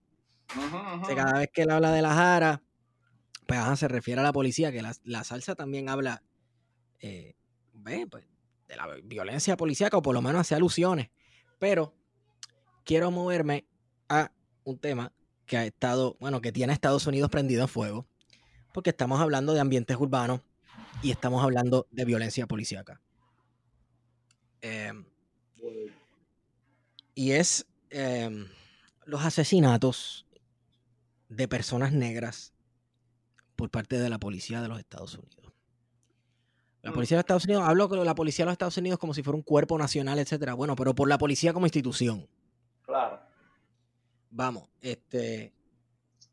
Nosotros estamos hablando ahora mismo, y en Estados Unidos hay un montón de ciudades en llamas. Pareciera que hay guerra civil. Este. Y es que. Sea o no sea la manera de, prote- de protestar o lo que usted opine, eh, a, a aquel que me esté escuchando, tú no le dices a alguien cómo protestar si los están matando. Si, tú, si están haciendo lo que están haciendo porque los están matando, tú no vengas a decirle, mira, este, es que así no es. Y me viene a la mente en la Segunda Guerra Mundial, creo que fue en Varsovia, los nazis se estaban acercando y... Ay, ahora no sé si fue en Varsovia, pero hubo un, un pueblo que se rebeló y mantuvo a los alemanes ocupados por un montón de tiempo en una guerra de guerrilla, en resistencia, porque sabían que los venían a matar y habían, de hecho, habían comenzado a eliminarlos ya sistemáticamente. Eran polacos. Los estaban eliminando sistemáticamente. Tú le ibas a decir a esa gente, pero es que así no es, no, no, tú tienes que hablar con ellos, tú sabes, hay que dialogar, se necesita un cambio, etcétera. Cuando tienes gente asesinándote, buscando matarte sistemáticamente en la calle. Acabo de comparar este el abuso policíaco en Estados Unidos con, con el exterminio alemán de, de quien sea que se le cruzaba por el medio, pero vamos, es que es igual, es asesinato igual de sistemático. No, pero aunque te parezca de momento ilógica la, la, la comparación, si vamos a hablar de estructura, e- es una misma estructura que, que se ha ido perfeccionando con el tiempo, por lo menos esa es mi lectura. Y esta estructura racista, patriarcal y opresora comienza en el Caribe en el siglo XVI, ¿verdad? Pero bueno, si, si queremos entrar en esa, pues Esas técnicas las llevó Hitler a Europa, todas esas técnicas de opresión que utilizaron contra Ujú. África, contra Asia y contra América, por supuesto. Eh, el gran problema, y, y por lo que los europeos se quedaron escandalizados, es porque esas mismas técnicas que ellos habían utilizado contra sus colonias, las utilizaron en el territorio europeo contra europeos. Exacto. sí, sí, Ah, sí, sí. Ahí- los Ahí es que, ahí- es que es el escándalo. M.S. Ser tiene un libro muy bueno que se llama El discurso sobre el colonialismo. Lo sacó en el 46 o 47. Un librito muy bueno, flaquito, que se le da una sentada y de alguna manera esa es su tesis. Es como que el fenómeno este del hitlerismo, que ese es el concepto que él usa. Entonces tú tienes aquí a los europeos descabezados, como gallina que, que le han cortado el cuello, moviéndose, tratando de comprender de dónde salió el animal este. Y él está diciendo, bueno, es que este sujeto que se cree superior y que somete a los demás por inferiores y los explota y los mata, y los de- nosotros los hemos estado viendo en el Caribe desde el siglo XVI. Lo que pasa es que mientras mataba a Negrito, ustedes no decían nada, pero hablando acerca del proyecto de modernidad, dice, el problema ha sido que este, este proyecto que ustedes mismos eh, montaron se les ha devuelto, él Ujú. utiliza la palabra el efecto boomerang, entonces se les ha devuelto y, y- y les está, está acabando con ustedes y ahora de momento entonces es un problema, pero es un problema porque estaba matando gente que no es negra. Claro, claro. O sea, está, O está sea, matando en, gente. en otras palabras, ese huevo lo pusieron ustedes. Sí, sí, tú sabes. Y es un poco, ¿verdad? Viéndolo desde otras perspectivas y otras filosofías, un poco tú cosechas lo que tú siembras. Es como que, loco, te estás Sí. extrañando de 400 años de explotación del Caribe con unos mecanismos y, una, y, un- y un sistema eh, bien razonado de explotar la tierra y la gente que habita allí y de momento tú, ¿de dónde Porque la pregunta que él, él usa mucho en el, en, el, en el libro de él es que los europeos, eh, tanto intelectuales como no intelectuales en ese momento, ¿de dónde sale esto? Y él dice, pues tú tienes una razón de ser, hermano, ustedes inventaron este, este jueguito, ustedes se lo inventaron Sí. con el sistema de encomienda y por ahí para abajo seguimos. ¿Verdad? Que tú sabes, está cañón. está cañón. Sí, Es mira, eh, eh, est- estamos, eh, bueno, Estados Unidos está viviendo esto no por el asesinato de George Floyd solamente. Esa fue una de millones de gotas que han ido colmando la, la copa. poco a poco. Y la realidad es que el asesinato de George Floyd, que para el que no sepa, bueno, todo el mundo sabe, pero vamos, un policía agarra a George Floyd, lo pone en el piso y se la rodilla encima, se la rodilla en el cuello. Porque supuestamente George Floyd estaba tratando de comprar con un billete falso. La, la, persona de la tienda llama a la policía y así es que responde la policía. A mí no me importa si el billete era falso o no. ¿Tú sabes por qué? Porque yo no quiero vivir en un sistema donde comprar con un billete de embuste resulta en tu muerte.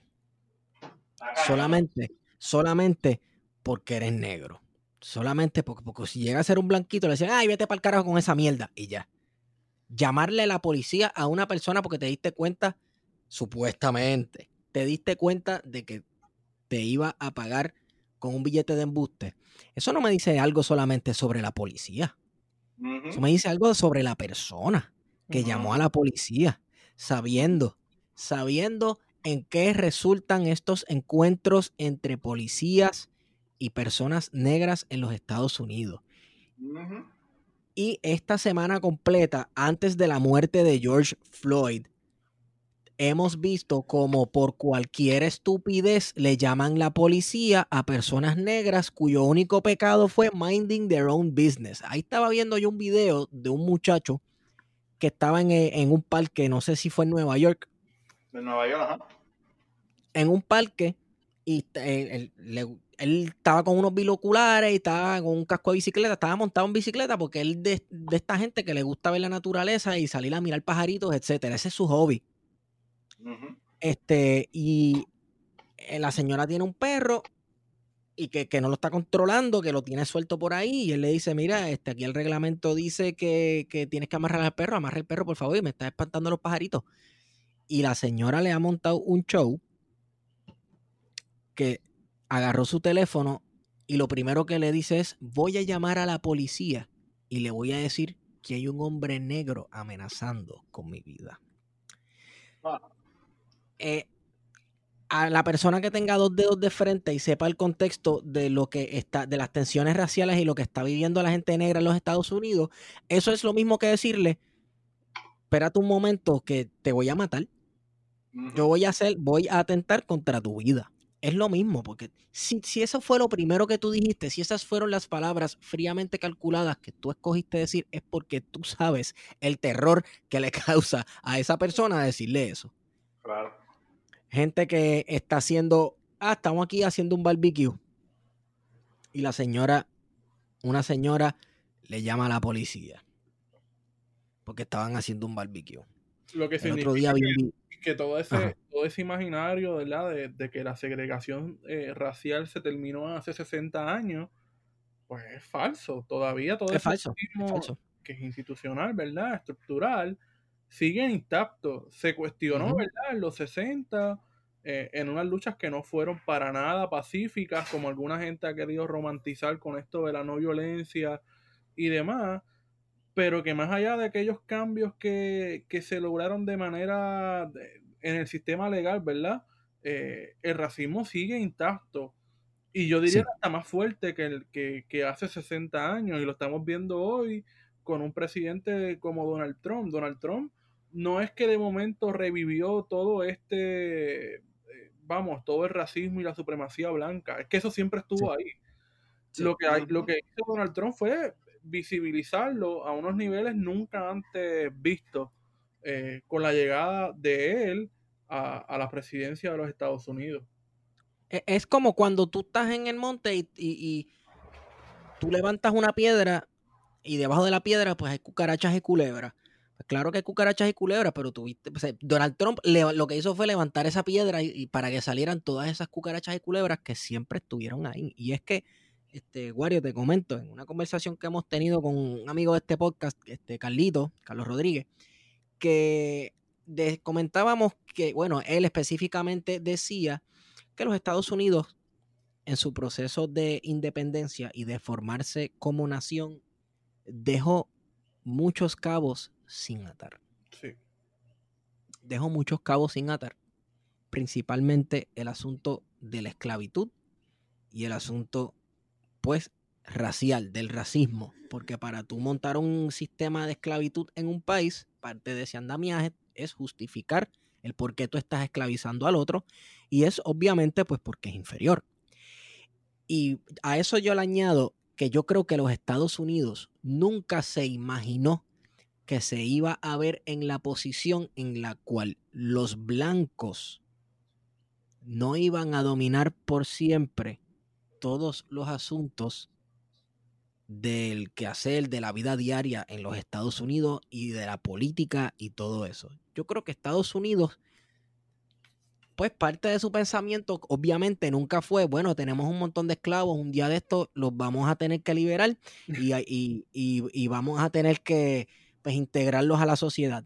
Ellos nunca pensaron esto porque parte de su proyecto de independencia no fue la liberación de los esclavos Vamos, no significa que porque en Latinoamérica sí lo fue la liberación de los esclavos, no haya racismo, porque, vamos, eh, acá en Latinoamérica hay un cojón de racismo. Sí, no, lo que pasa es que esa dinámica de cómo se dio ese proceso de independencia es bien distinto y que ese proceso de emancipación de, la esclavitud en Latinoamérica eh, también fue distinto, pero al final, pues vamos, en el capitalismo siempre, eh, de alguna u otra forma, la opresión racial está ahí. Sí, sí. Porque los, los, capitalistas se han valido de oprecer, de oprimir, Dios mío, de oprimir a otras razas. Sí, ¿no? Y el sistema se, y el sistema capitalista, pues vamos, se apoya eh, en esas distintas formas, ¿verdad?, de opresión racial. Y yo creo que cuando se da ese proceso de independencia de Estados Unidos, y más adelante, ¿verdad? Que hay esas discusiones como el, gran compromiso y el compromiso de los tres quintos, eh, porque los estados no querían reconocer la población eh, eh, esclava, no querían reconocerlos como personas y deciden entonces hacer esta fórmula, ¿verdad? De los tres quintos, porque si contaban la población de esclavos en el sur, iba a haber mucha más representación de los estados sureños en, el, en, el, en la Cámara de, de Representantes, que en efecto eso sucedió, ¿verdad? Porque con todo y el mecanismo de los tres quintos, los estados sureños siempre tuvieron eh, mayoría en, la Cámara de Representantes y en el colegio electoral, que era que, bueno, es quien decide eh, la presidencia de los Estados Unidos. Entonces, desde sus orígenes, ¿verdad? Eh, uno ve cómo los esclavos ya estaban ahí sometidos y cómo el mismo sistema, ¿verdad?, promovía eh, ese modo de producción, porque cuando Estados Unidos se va a, la famosa guerra civil, lo que está en combate son dos modos de producción eh, que no eran tan antagónicos nada, porque el, sistema, el modo de producción industrial en el norte eh, versus el modo de producción con, con, esclavos en el sur no eran tan antagónicos como se ha querido presentar, ¿verdad? De que no, es que aquellos eran mucho más liberales que, en el sur y eran más progresistas. Eh, no es así. Pero en efecto, ¿verdad? Eh, ese proceso de la guerra civil no solucionó ni siquiera ese eh, la situación racial en Estados Unidos, sino que le empeoró porque la reconstrucción que le dejó todo ese cargo a los estados sureños, lo que hizo fue que empeoró, ¿verdad? La situación de los esclavos. y, que, y creó el resentimiento que vive hasta hoy en, mucha gente del sur, mucha gente blanca del sur. Que perdieron un y que perdieron su posición. Entonces, ¿verdad? También está este, todo el asunto de lo, del white trash. De todas estas comunidades blancas, pobres, a los que se les vendió este mito de que por ser blanco, pues no importa tu condición eh, económica, eh, tienes una superioridad simplemente por, por, por ser blanco, ¿verdad? En contraposición de las comunidades afroamericanas. Este, Manuel, todo ese sistema básicamente de forma legal, ¿verdad? Terminó hace 60 años y, eso, eso fue los otros días, básicamente. Sí. Este, que en ese sentido Estados Unidos está todavía demasiado atrás, ¿verdad? En, en, luchas por los derechos civiles y que a veces se siente moralmente superior de dar eh, lesiones al mundo de derechos y de humanidad cuando no puede ni siquiera hacerlo. Claro, cuando no acaba, no corta con la eh, problemática práctica de matar a tus propios ciudadanos por su color de piel. Eh, y bueno, eso es fallar en lo básico. Brother, significa que tu proyecto nacional fracasó. ¿Qué es lo que tiene o fracasó o no fracasó? ¿Cuál es el proyecto nacional de los Estados Unidos? Nuevamente recaigo en la idea de que ellos nunca se imaginaron que Puerto Rico no iba a ser un país blanco para blancos por los blancos por los siglos de los siglos. Amén. The Shining City on a Hill. Hmm. Parece que... Nosotros somos otros, como sujetos coloniales, pues estamos en, otro limbo, ¿verdad? Con todo un estado de excepción, este, con unas condiciones bien distintas, ¿verdad? Al mainland, este, que nos han dejado eh, en, no sé, en lo que somos, ¿verdad? Este, en lo mejor de los dos mundos.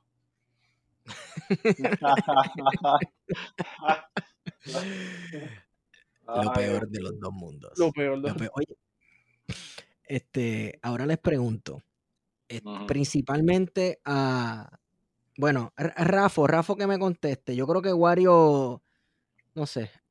Espérate, espérate. Rafa, ¿cómo, cómo, se debe protestar? ¿Cómo se protesta? Yo creo que cada, yo creo que cada comunidad, ¿cómo, cómo, cómo, Que, que, aparte de esa pregunta, añadirle entonces de su experiencia, ¿verdad? Este, en Nueva York. Claro, mira, en el caso mío, ok, primero, la, primera respuesta es cada persona y comunidad eh, y etnia como mejor lo entienda, como mejor lo entienda. Yo soy de los que no cruzo ninguna fila. Em, y creo que tiene que ver con dos cosas. Una, la, persona que más a mí me influenció políticamente hablando, aunque ella no tiene necesariamente una formación política académica, fue mi mamá. Déjame comenzar por ahí, voy a tratar de ser bien breve. Mi mamá fue una persona que ella es enfermera graduada, la primera en su familia que va a la universidad y estudia en la Universidad de Ponce. Eh, y se vino luego al área metro, ella estudió psiquiatría y vino a trabajar al centro médico y eventualmente terminó dirigiendo ese departamento allí de... Yo siempre he dicho que por, por, haber estudiado psiquiatría, fue que pudo conmigo, ¿verdad? Eh, pero aparte de eso, hubo un momento dado en que mi mamá dijo, mira, el hospital, hay, hay, ayuda que yo quiero dar que en el, dentro del hospital no, no la puedo dar. Y entonces se juntó con una, una comunidad de enfermeros y médicos y en, en, el pueblo de Humacao montaron algo que se llamó Font Mantelo Home Care, Font Mantelo, porque es una de las calles principales ahí en Humacao. Eh, y en inglés, pues porque somos puertorriqueños, aquí todo hay que ponerlo en inglés. Pero bueno, este, eh, y la idea era llevar medicina y servicio básico a los campos de Puerto Rico, en este caso en el área del este, Fajardo, Gurabo, San Lorenzo, eh, Junco, bla, bla, ¿verdad? Y, y, y como yo me crié solo con ella, pues desde un principio en los veranos que ella no me podía poner ningún campamento ni nada, pues que yo hacía, yo me iba con ella. ¿Y quién era yo? Pues el que le cargaba el maletincito a ella, yo la vi a ella curando a los pacientes, sacando dinero de su bolsillo, que nosotros no teníamos mucho dinero, pero sacando dinero de su bolsillo y mandándome al colmado para comprarle cositas a los pacientes. Y yo creo que desde ahí em, em, empieza esta idea mía de que, concho, no, ¿verdad? Yo no sabría cómo definirlo en aquel momento. O sea, no le voy a poner palabras a ese chamaquito, pero yo vi mucho de eso en mi mamá y yo dije, coño, Luego cuando llego a, Estados Unidos, particularmente a Nueva York, me empiezo a codiar con, comunidades negras eh, que tienen una conciencia política bien dura y ellos empezaron a, mostrarme cosas como esta, que son filosofías que vienen de los Black Panthers. Lo digo en inglés y trato de traducirlo, que dice que as long as the army and the navy carry guns, we're gonna carry guns. We are the people's army. ¿Verdad? Que si, mientras la policía tenga armas y el Estado cuente con este aparato represor que es la policía, nosotros nos vamos a tener que defender por nosotros mismos, no contamos con nadie más. yo te digo que la primera vez que yo me encontré con eso, yo me cagué encima, yo dije, ah, diablo, ¿dónde yo me metí? Tú sabes. Pero seguí hablando con ellos y particularmente los Five Percenters y este tipo de filosofía de la disciplina que es muy bueno y practicar la, la ejercicios mentales y ejercicios físicos, porque estamos ready para la revolución, tan pronto se sabe, estamos ready. Y no importa que yo tenga un familiar que sea policía, cuando se forme la revolución, me lo llevo enredado, tú sabes. Y ellos hablan, me hablaban mucho acerca de eso. ¿Tú estás ready para matar a un familiar tuyo si tiene que llegar a eso cuando venga la revolución para liberar al pueblo? Tú sabes. Y yo los miraba así como que, wow. ¿Sabes? Y ese tipo de diálogo y cosas, pues van formando a uno, van formando a uno y, y uno pues va tomando sus decisiones. Así que, a resumidas cuentas, ¿cómo debe protestar la gente? Como mejor lo entienda. Mano, y en el caso de la historia de los, negros en Estados Unidos, que, diría yo, con toda mi subjetividad, que es un precinto de la policía, que yo te lo queme y te lo arruine, frente a la abuela mía y mi tío y mi padrino y lo que sea, que han sufrido tantos años de vituperio y de desigualdad económica. Yo no te hice nada. Esa es desde mi perspectiva, ¿ves? Sos cosquillitas, eso es así. Sí, tú sabes, así que pues, y es un precinto de la policía, eso es como, mira, uno se acuerda de esto de, cuando yo veo estas imágenes, yo no puedo evitar recordar ese libro muy bueno de Fernando Pico, que en paz descanse el maestro, de 1898, que cuando llegan los gringos, aquí hubo unos, unos segmentos de la sociedad puertorriqueña que decidieron tomar venganza de los españoles. ¿Y qué fue lo que hicieron? Mira, quemaron las libretas y quemaron, quemaron eh, eh, algunas de las tiendas y qué sé yo qué. Y, pues es que eso va a suceder porque mm. estas instituciones terminan representando cosas que, me mantienen en la condición social en la que yo vivo. Rafa, eh, el caso de Haití, que se le acusa de que en, el transcurso de su revolución acabaron con su modo de producción mayor, que era pues la caña de azúcar, los cañaverales. Y bueno, para un blanco, un blanquito francés, el cañaveral representaba sus arcas llenas de dinero. Para el negro, el cañaveral representaba la opresión de siglos de él, de su papá, de su abuelo, de su bisabuelo, por ahí, y de sus hijos, y, y saber que naciste en eso y que te ibas a morir en eso. Así que no vas a estar pensando, oh, dame quemar el cañaveral, porque qué sé yo qué No, mano. Eh, eh, en el cañaveral estás viendo al enemigo, a lo que te está oprimiendo. Así que claro que lo vas a prender en fuego. Así que eh, creo que es un buen paralelo con esta cuestión de las estaciones de policía, los precintos de policía. Claro, claro. y en Puerto Rico también. Otra cosa que yo pensé, y perdón que te tome la palabra, fue cuando se dio la revolución del 50 eh, aquí, en Estados Unidos, por lo menos hasta lo que yo he leído y lo que he escuchado en uno u otro podcast eh, de noticias que sigo, que la primera vez en la historia de Estados Unidos que se quema un precinto. Y yo digo, diablo, pues Puerto Rico siempre ha estado vanguardia, mano, porque en el 50 nosotros quemamos un par de precintos aquí. Y, con, y, ¿sabes? Es como que, pues, obviamente eso, eso va a pasar. Y yo no digo, obviamente, de, de, forma eh, se, eh, pueden haber otras manifestaciones, lo que yo quiero decir, no siempre va a ser una reacción violenta. Pues, por ejemplo, en el verano, en el verano del año pasado, nosotros pudimos haber reventado. Es que eh, esta gente, los líderes políticos de nuestro país, no entendieron nunca que su vida pendió de un, de un hilo, porque si nos daba la, si nos daba, o sea, tú quieres saber, tú quieres saber cuán vulnerable tú eres. Si a alguien le daba la gana de matarlos a todos, los íbamos a matar todos y se acabó la cosa. en una noche. Con la cantidad de gente que había en una noche. Que tuvimos que... Ajá, perdóname, dale, Morio. Que hay una cuestión de que nuestros líderes políticos de todo el espectro eh, no reconocen la violencia como una forma eh, política, ¿verdad? De avanzar y de provocar cambio. Entonces, cuando ven que el cambio se está realizando, como pasó en el verano del 19 y como está pasando ahora, ¿verdad? Que la única forma de, de, de realizar cambio, pues es de forma violenta, ¿verdad? Este, revolucionaria, pues se cagan. Y se cagaron en aquel momento, en el verano del 19, y están ahora mismo los políticos más progresistas, ¿verdad? De Estados Unidos también cagados y llamando a la desescalada eh, del conflicto. Sí. Así que y, hablando de los políticos locales, el PNP bien callado. Porque yo digo, oye, es que se le caen todos los argumentos. Yo digo, wow, porque no han dicho nada. El silencio de ellos dice tanto. Yo a veces digo, ellos son tan obvios y tan, ¿cuál es la palabra que se puede? Tan pusilánimes. Eh, son gente que no conoce la política estadounidense para nada, más allá del tumbe y Mario, te me fuiste. Hello. Wario, otra, otra vez, habla otra vez. Ok. Aló. Sí, que, Sí, más allá de que más allá de que eh, de, de la relación que ellos tengan con, con Washington, son gente que no conoce la política estadounidense ni sus dinámicas, más allá de lo que sea el tumbe y de, de la busconería, ¿verdad? De fondos federales, esta gente no, no conoce absolutamente nada de lo que sucede eh, en Estados Unidos, ni lo entienden ni lo van a entender nunca. Claro. Y no, no solamente eso. Nadie ha dicho nada sobre no. Ahora es que está el ambiente para hacer un plebiscito y ir con sus fatulos resultados Y se lo dijo allí a enseñarle. ¿Ah? Se lo dijo hasta Marco Rubio recientemente, de que no habían condiciones para pujar un proyecto de estabilidad en, el- en la Cámara de Representantes ni en el Senado. Loco, exacto. Se lo dijo como que uno de los reyes del cubaneo de derecha de Miami.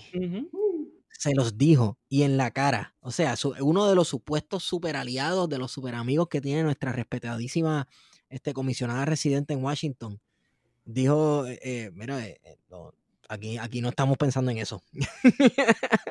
y ahora que Anonymous está tirando y, publi- y republicando eh, un montón de información de sucio este, al presidente de, de los Estados Unidos, ¿verdad? En, en retribución a, a estos discursos inflamatorios, por así decirlo, en contra de las comunidades negras en Estados Unidos, pues yo no creo que haya ambiente. No hay ambiente para un Nunca lo proyecto. hubo, nunca lo hubo, nunca lo hubo. Es como que la historia, la historia del ideal PDP, PNP es, que, que es lo mismo. La historia del ideal PNP es la del casi casi. Cuando ellos creen que la van Sí. a tener, nunca se les da, mano, nunca se les da y no se les va a dar, bendito es. Y es importante Claro.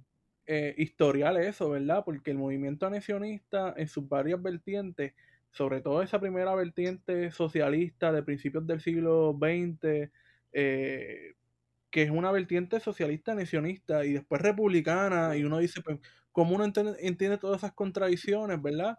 Que, que todavía hoy continúan, ¿verdad? Porque entonces mientras muchos, y el movimiento eh, anexionista en general habla de que hay que reducir el Estado, sin embargo sus políticas siempre son bien asistencialistas, eh, vamos a ofrecer más ayudas, más fondos federales y todas esas contradicciones que, que uno dice, pues mira, esto merita un análisis de discurso. No sé si, si yo no creo que se ha hecho y sería súper interesante hacerlo simplemente para, para ver esas contradicciones.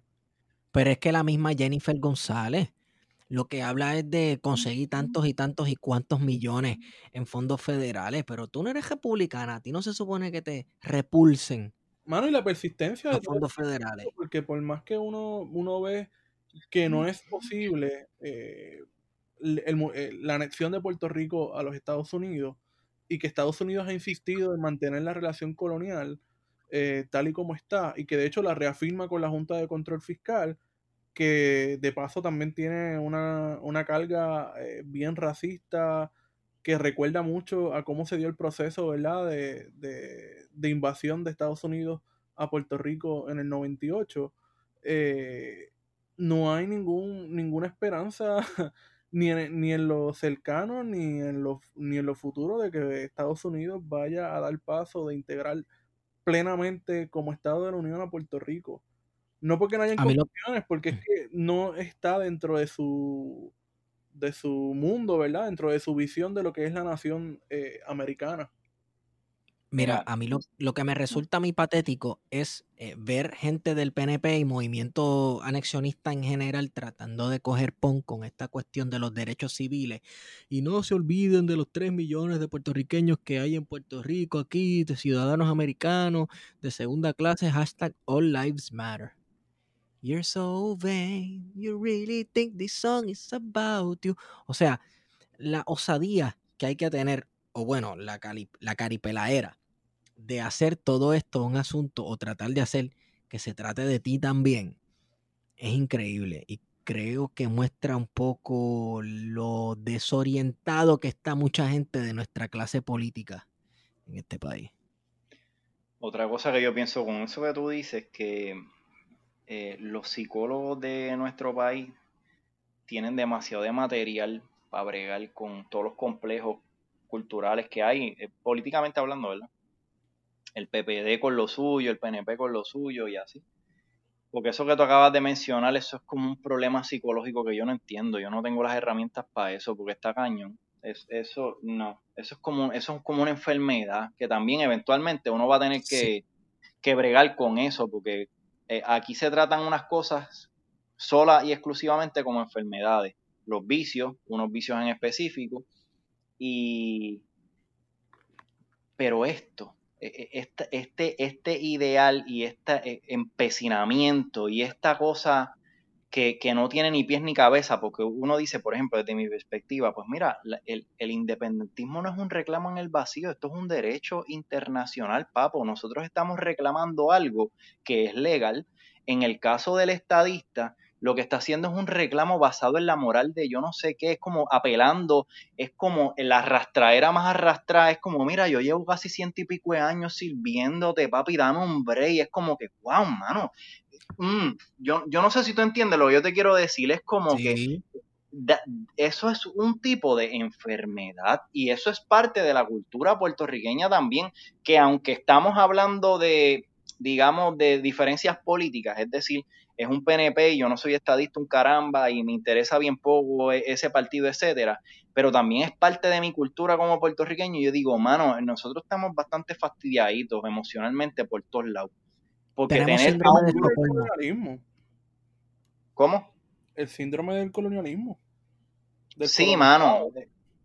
Es como que, wow, el arrastrado de los arrastrados por excelencia. Yo, hasta, hasta el más woke independentista, todos lo sufren.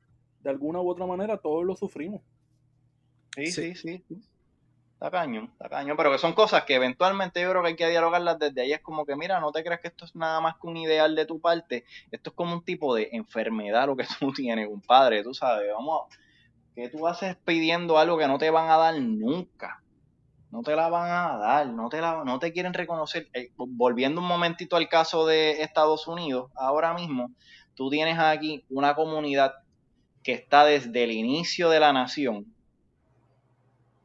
y han tratado por todos los medios posibles, pacíficos y no pacíficos, de ser parte de, de, la nación y no se les permite, siempre se les traza las rayas, ustedes aquí, nosotros allá, yo digo, y van a venir unos íbaros de este tercer mundo, volviendo a lo que estaba mencionando al principio, de este espacio marginal frente a los centros en este sistema mundo, a decirme que te dé el chance, ¿por qué? Porque tú estuviste en una de, un par de mis guerritas y, llevas tiempo contribuyendo a mi economía, por eso nada más. Eh, mm, no sé. Como que yo digo, wow, es, eso es bien, eso es bien. ¿Te acuerdas de, la novela de Cándido? Eso es ser bien cándido, compadre, tú sabes. wow. Wow, eso es, tener esa es para mí. Sí, sí, eso es como, eso es tener una super esperanza que raya en, la terquedad. Es como que no, caballo, bájate, bájate por los dos pies en la tierra. No te la van a dar. Ese no es el argumento correcto. Mira, Estados Unidos siempre he dicho, los imperios en general y Estados Unidos entre ellos, cuando quiere algo, lo hace y lo coge. Cuando no lo quiere, no hay quien lo haga moverse en favor de eso. Desde anexar o no anexar territorios, hacer los estados, etcétera, invadir o no invadir. Y me viene a la mente el caso de los pueblos originarios que viven en lo que hoy es los Estados Unidos. Mira si Estados Unidos no les importó integrarlos tras que los mataron a casi todos.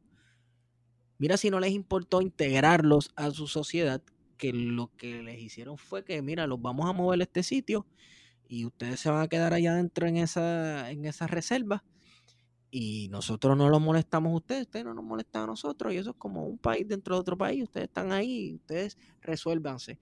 Y no solamente eso, quien se va a encargar de ustedes es un comité de nuestro Congreso de recursos naturales, como si fueran becejos, como si fueran eh, eh, agua, qué sé yo. Eso también es bien absurdo. Pero, tú sabes que es lo absurdo, que bajo ese mismo comité estamos nosotros, papá.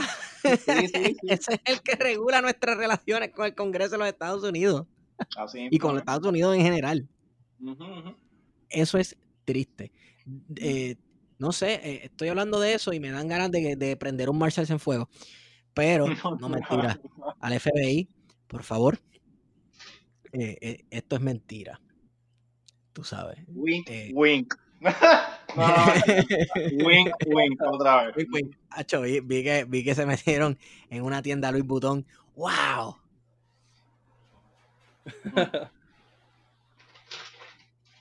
Te fuiste, Esteban. Sí, hello. Ahora. Ajá. Este, no, que, que est- estas imágenes de la gente pues amotinándose o metiéndose en las tiendas, etcétera. Mira, yo no puedo criticar eso. ¿Tú sabes por qué? ¿Tú sabes por qué yo no lo puedo criticar?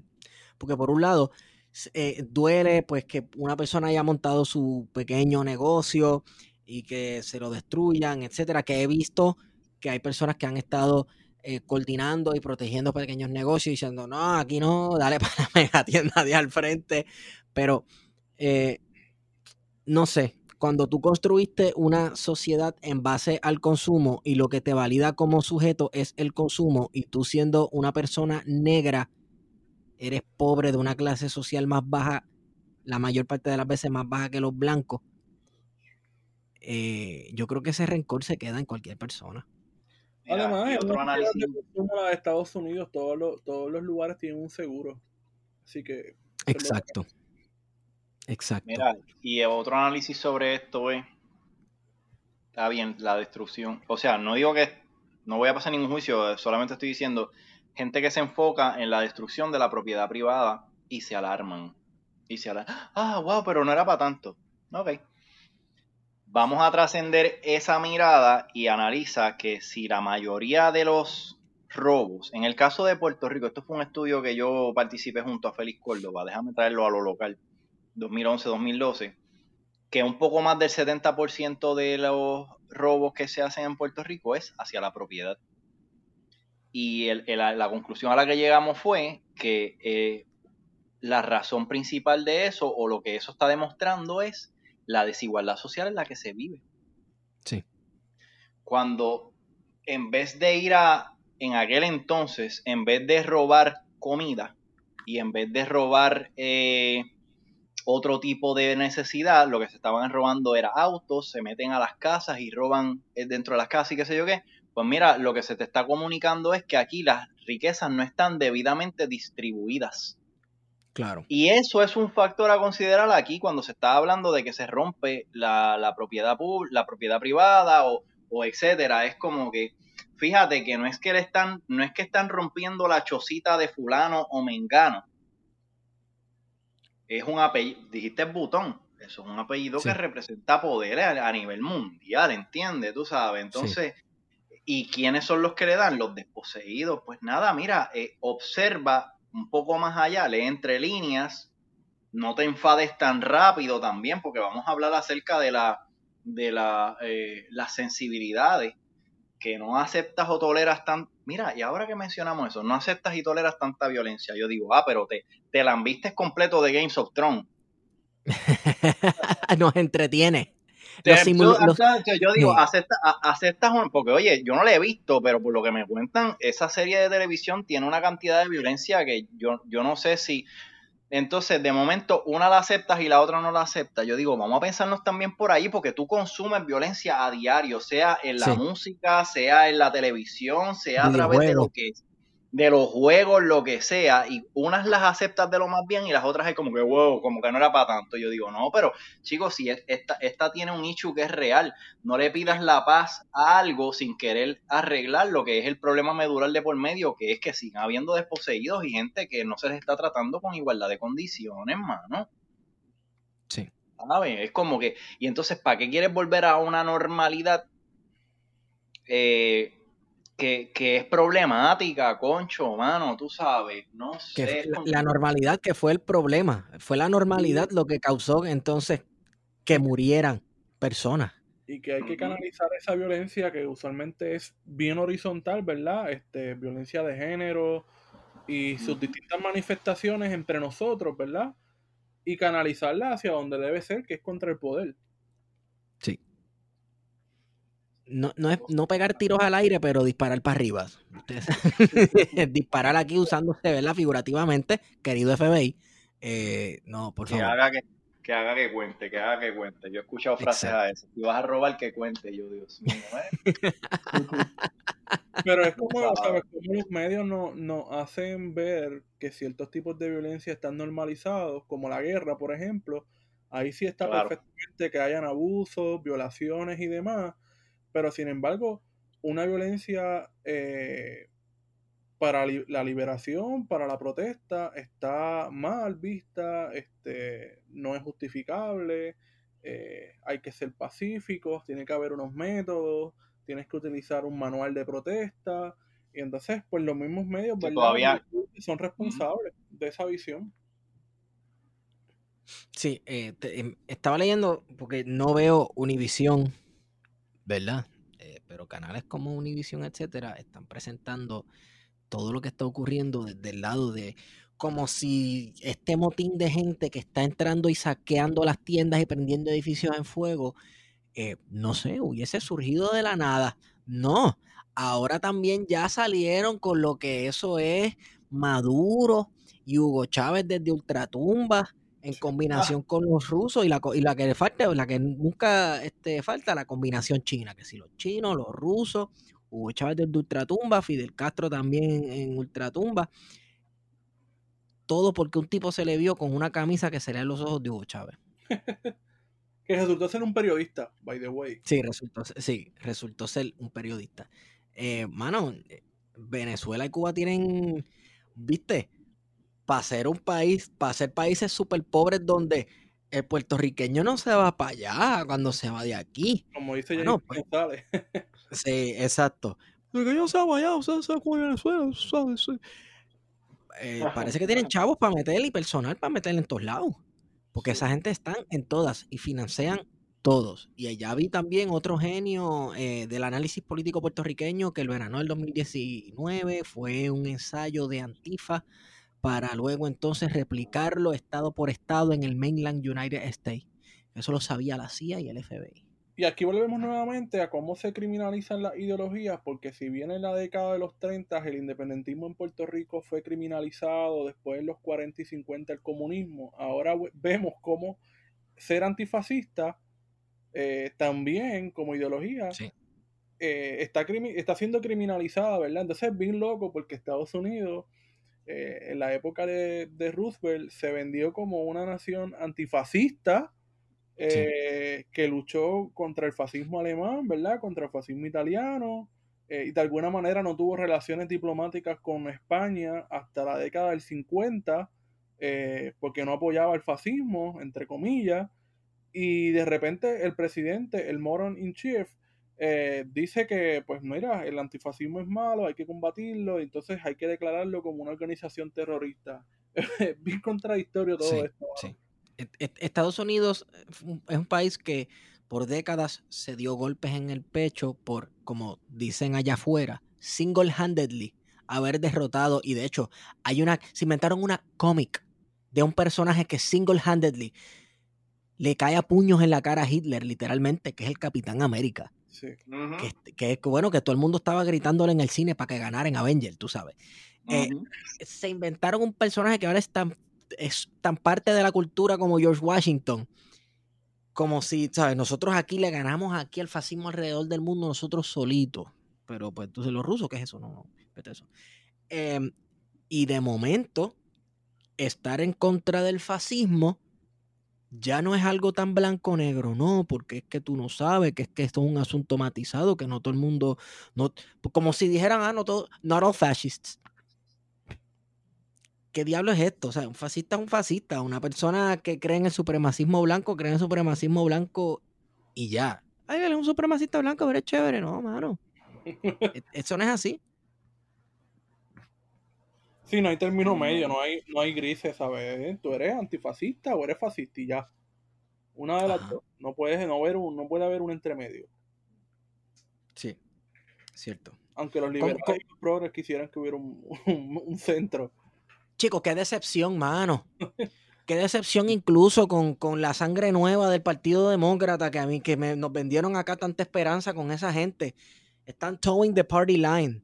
Están como que medios mancitos, como que medios sí, pero no, tú sabes, ni de derecha ni de izquierda. Lo que neutrales. Con el verano, cuando ven el cambio y que están viendo que hay miles y miles y miles de personas, ¿verdad? Este, negros, eh, blancos, latinos, este, en la calle luchando por un cambio, pues entonces se cagan porque ven que las instituciones están en peligro, ¿verdad? Lo que representan para esta, para los liberales y, para los progres.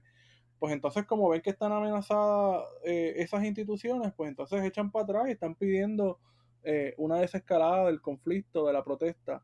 Y pues, mano, ¿sabes? Si tú eres progresista o, te pintas de serlo, pues tienes que ver que el cambio eh, no solamente se obtiene votando en las elecciones en noviembre, sino que hay otras formas de, lograr ese cambio y uno es en la calle. Sí, eso, eso es por definición democracia. Claro. Eso es democracia y la, democracia se ejerce en la calle y expresándose y el, la Declaración de Independencia y Constitución de los Estados Unidos provee las herramientas necesarias para deshacerte de la tiranía. Las primeras palabras son en caso de un gobierno tirano, tan, tan, tan, tan, y por ahí para abajo. Y entonces, pues mira, llegó la tiranía, ¿qué vamos a hacer? Tú sabes, vamos a hacer lo que supuestamente dijimos en nuestro mito fundacional de los este, padres fundadores, etcétera. Pues no, porque estos políticos dependen del status quo y que la cosa no cambia y se quede como está, y por eso entran en pánico y no saben qué decir y qué hacer. Sí. Totalmente. Anyway, anyway para que esto, bueno, esto es una pregunta hipotética, digo, hipotética. ¿Qué tiene que ocurrir para que esto se arregle? en el sentido de que como ustedes ven la cosa, ustedes creen que el, problema, el, problema va a escalar y, y las manifestaciones van a ir subiendo y subiendo en intensidad o tú crees que esto lo va a calmar algo? Porque ya, ya no hay coronavirus. La gente se pasó el coronavirus por donde no le da el sol, no le está importando, ya no le tienen miedo al virus.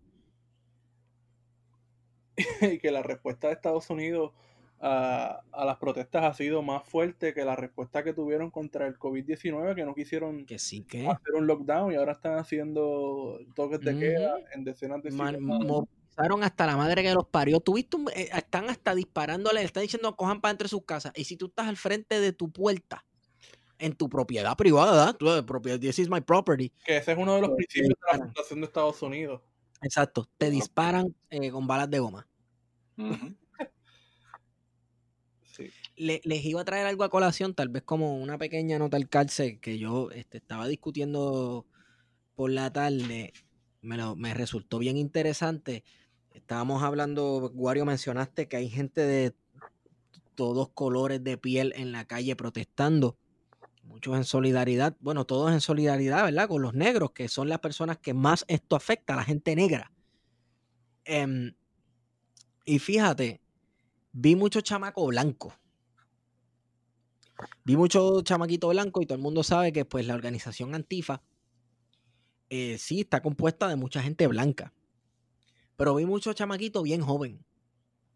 Y yo siempre he notado que eh, eh, he conversado y he hablado de que en los Estados Unidos hay una población de chamacos jóvenes blancos que son pues un blanco fácil para estas teorías de conspiración o para cualquier este, ideología extremista porque sufren de algo que a mí me gusta llamarle el desespero de una vida sin conflicto. Que yo creo que en parte ese ocio y ese despair es lo que los lleva a muchos de estos chamacos a intoxicarse la mente leyendo basura en internet y entonces luego se meten en una escuela y matan a 6 a 7. Sí, yo, nunca he podido entender muy bien eso, ¿verdad? Porque de Estados Unidos ah, básicamente hay dos, tres masacres diarias, ¿verdad? Ahora con esto del COVID-19 pues se ha detenido un poco este tipo de, de, acciones, ¿verdad? Pero en Estados Unidos diariamente hay tres, cuatro masacres en centros comerciales, escuelas, universidades, lugares públicos.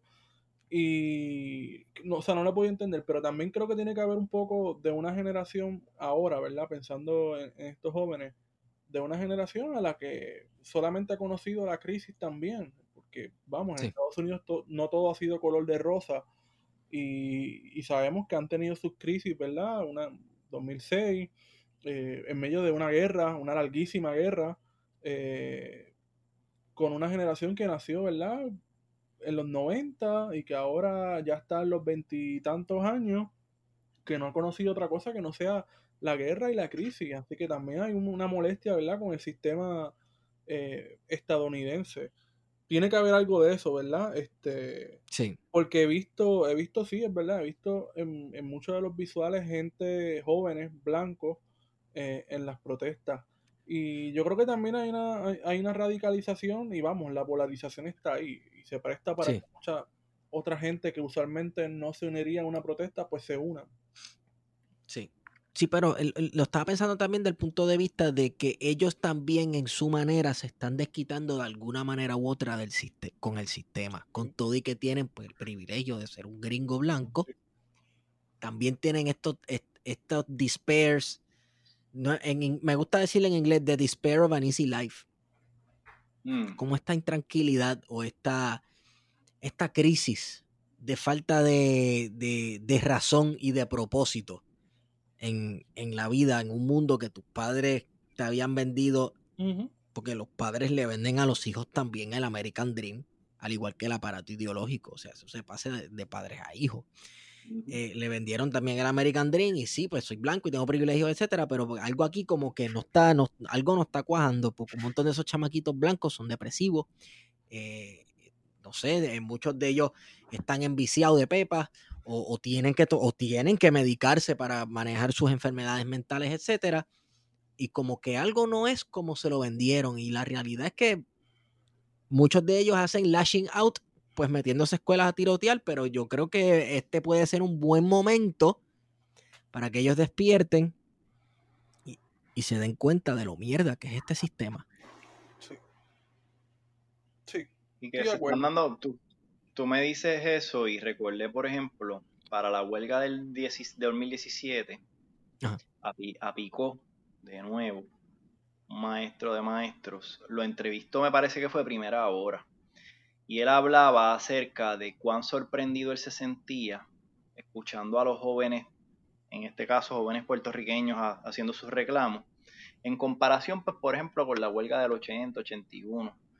Y él mencionó lo que fueron uno que otro líder de aquella huelga y él dice, y, y él recordaba algo así, lo estoy parafraseando, él dice, pues mira, uno miraba a los jóvenes líderes de aquel momento y tenían una información y, los demás como que pues nada escuchaban, pero ahora él decía, es como que casi todos, si no todos, están bien informados o saben buscar las fuentes para informarse y elaborar sus argumentos. Y él dice, y son bien jóvenes y manejan una cantidad de conceptos y cosas. Nada, él estaba hablando desde el asombro y la sorpresa, ¿verdad? Y yo creo que también algo que ha traído la globalización eh, además de que ha acercado el mundo y los dolores también, que los tenemos como más en la cara, ha sido eso, que sí, sí las redes generan una cantidad de basura inconmensurable, pero por otro lado también eh, hay, hay información y el que busca encuentra, eso es una verdad universal. Y, y, y, mano, eh, no estoy solamente, no estoy hablando solamente de los jóvenes que estábamos hablando ahora mismo, ¿verdad? Pienso quizás en términos generales cuando uno se, tiene una mirada demográfica sobre estas manifestaciones que uno ve, porque no solamente hay jóvenes blancos, yo vi hasta espiritualidades distintas allí, yo vi jóvenes Amish, Si había un meme por ahí diciendo, Manny, ¿quién les informó? Porque realmente, ¿quién les informó? Tú sabes que esa gente no cree ni a luz eléctrica. Ah, ¿verdad? Exacto. Y de momento tú los ves allí eh, con, con, con, su espiritualidad y en lo que creen, haciendo su, su defensa, y uno dice, wow, pues es que eh, a pesar de todo, de las contradicciones que vivimos en este mundo globalizado, pues hay información, la gente lo busca y parece ser que entre los disparates que se están formando, e, ese, ese nuevo sujeto, pues parece ser, es que es algo que es bien preliminar, parece ser que va, a ser otro, que ¿verdad? Yo porque la experiencia es lo último que se pierde, pues da la impresión de que, de que, concho, de que va a ser distinto porque es, es, una mirada cuando uno ve, vuelvo y con esto concluyo, que veo que estoy balbuceando un montón, es como uno tira esa mirada. todo lo que tú quieras. Oye, pero que lo que te quiero decir es que tiro esa mirada demográfica y uno ve esta cantidad de jóvenes también que están ya debidamente informados y a diferencia de la generación anterior a la mía o a la de mis padres, ellos deciden estar ahí y saben por qué están ahí. Esto no es ya el líder, no este no es Martin Luther King o Rosa Parks o unos cuantos que están alando a la gente que, están informados y es un grupito. No, aquí hay un montón de gente que están participando de esto y saben, bueno, Wario lo, cuando volviendo al verano del 19 en Puerto Rico, que yo recuerdo haber escuchado el episodio que ustedes atendieron sobre eso, Wario dice, mira, y a mí me sorprendió cuando empezaron a cantar la borinqueña, la que es, y la cantidad de muchachos que empiezan a cantarla, y Wario decía, ¿qué carajo es esto? Tú sabes, como que, que él no se imaginó nunca que otra gente que no milita en esto, no se han criado, nacido dentro de esto, supieran de eso. Pues mira, mano, es un poco lo que te estoy señalando porque eh, eh, la, información está, está accesible y los jóvenes la andan buscando. Y están más expuestos a ella. Lo que pasa es que también pues existe el peligro de que, de, que vayan por la por el camino oscuro.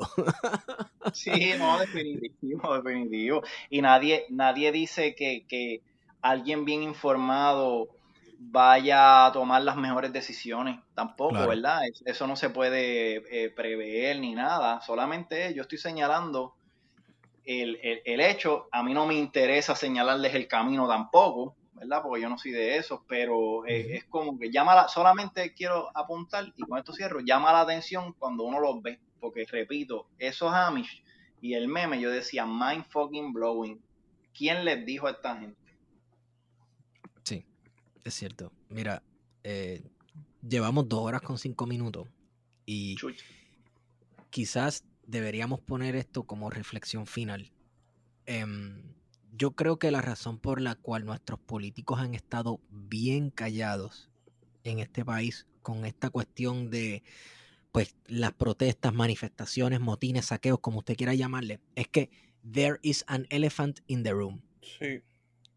Y es el elefante de la raza aquí tenemos que hablar de raza, tenemos que hablar de racismo, tenemos que hablar de negritud y tenemos que hablar de cómo la policía también se ha utilizado para suprimir a gente negra, a gente dominicana, no solamente al independentismo. Pero aquí yo, eh, yo creo que el tema importante es la raza. No hemos superado el tema de la raza porque no hemos tenido la conversación.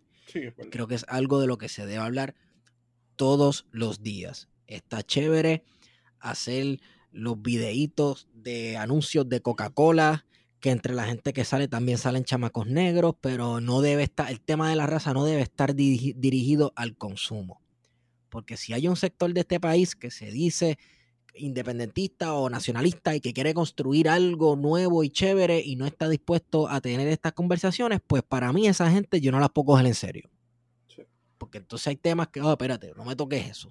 Pues déjame, esa, eso como cuando eh, uno va a algún templo de una iglesia y le mira, de una iglesia antigua y le mira las columnas y, dice, espérate un momento, estas columnas son de un templo pagano tú sabes, de esa columna no me la toques, que a mí me gusta, me conviene eso, como me gusta cómo se ve esa columna ahí.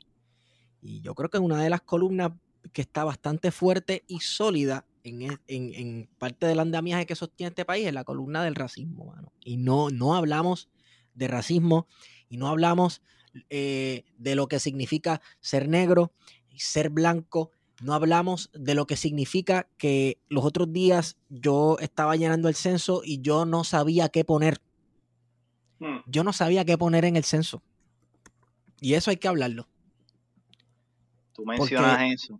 Sí, dale, sí.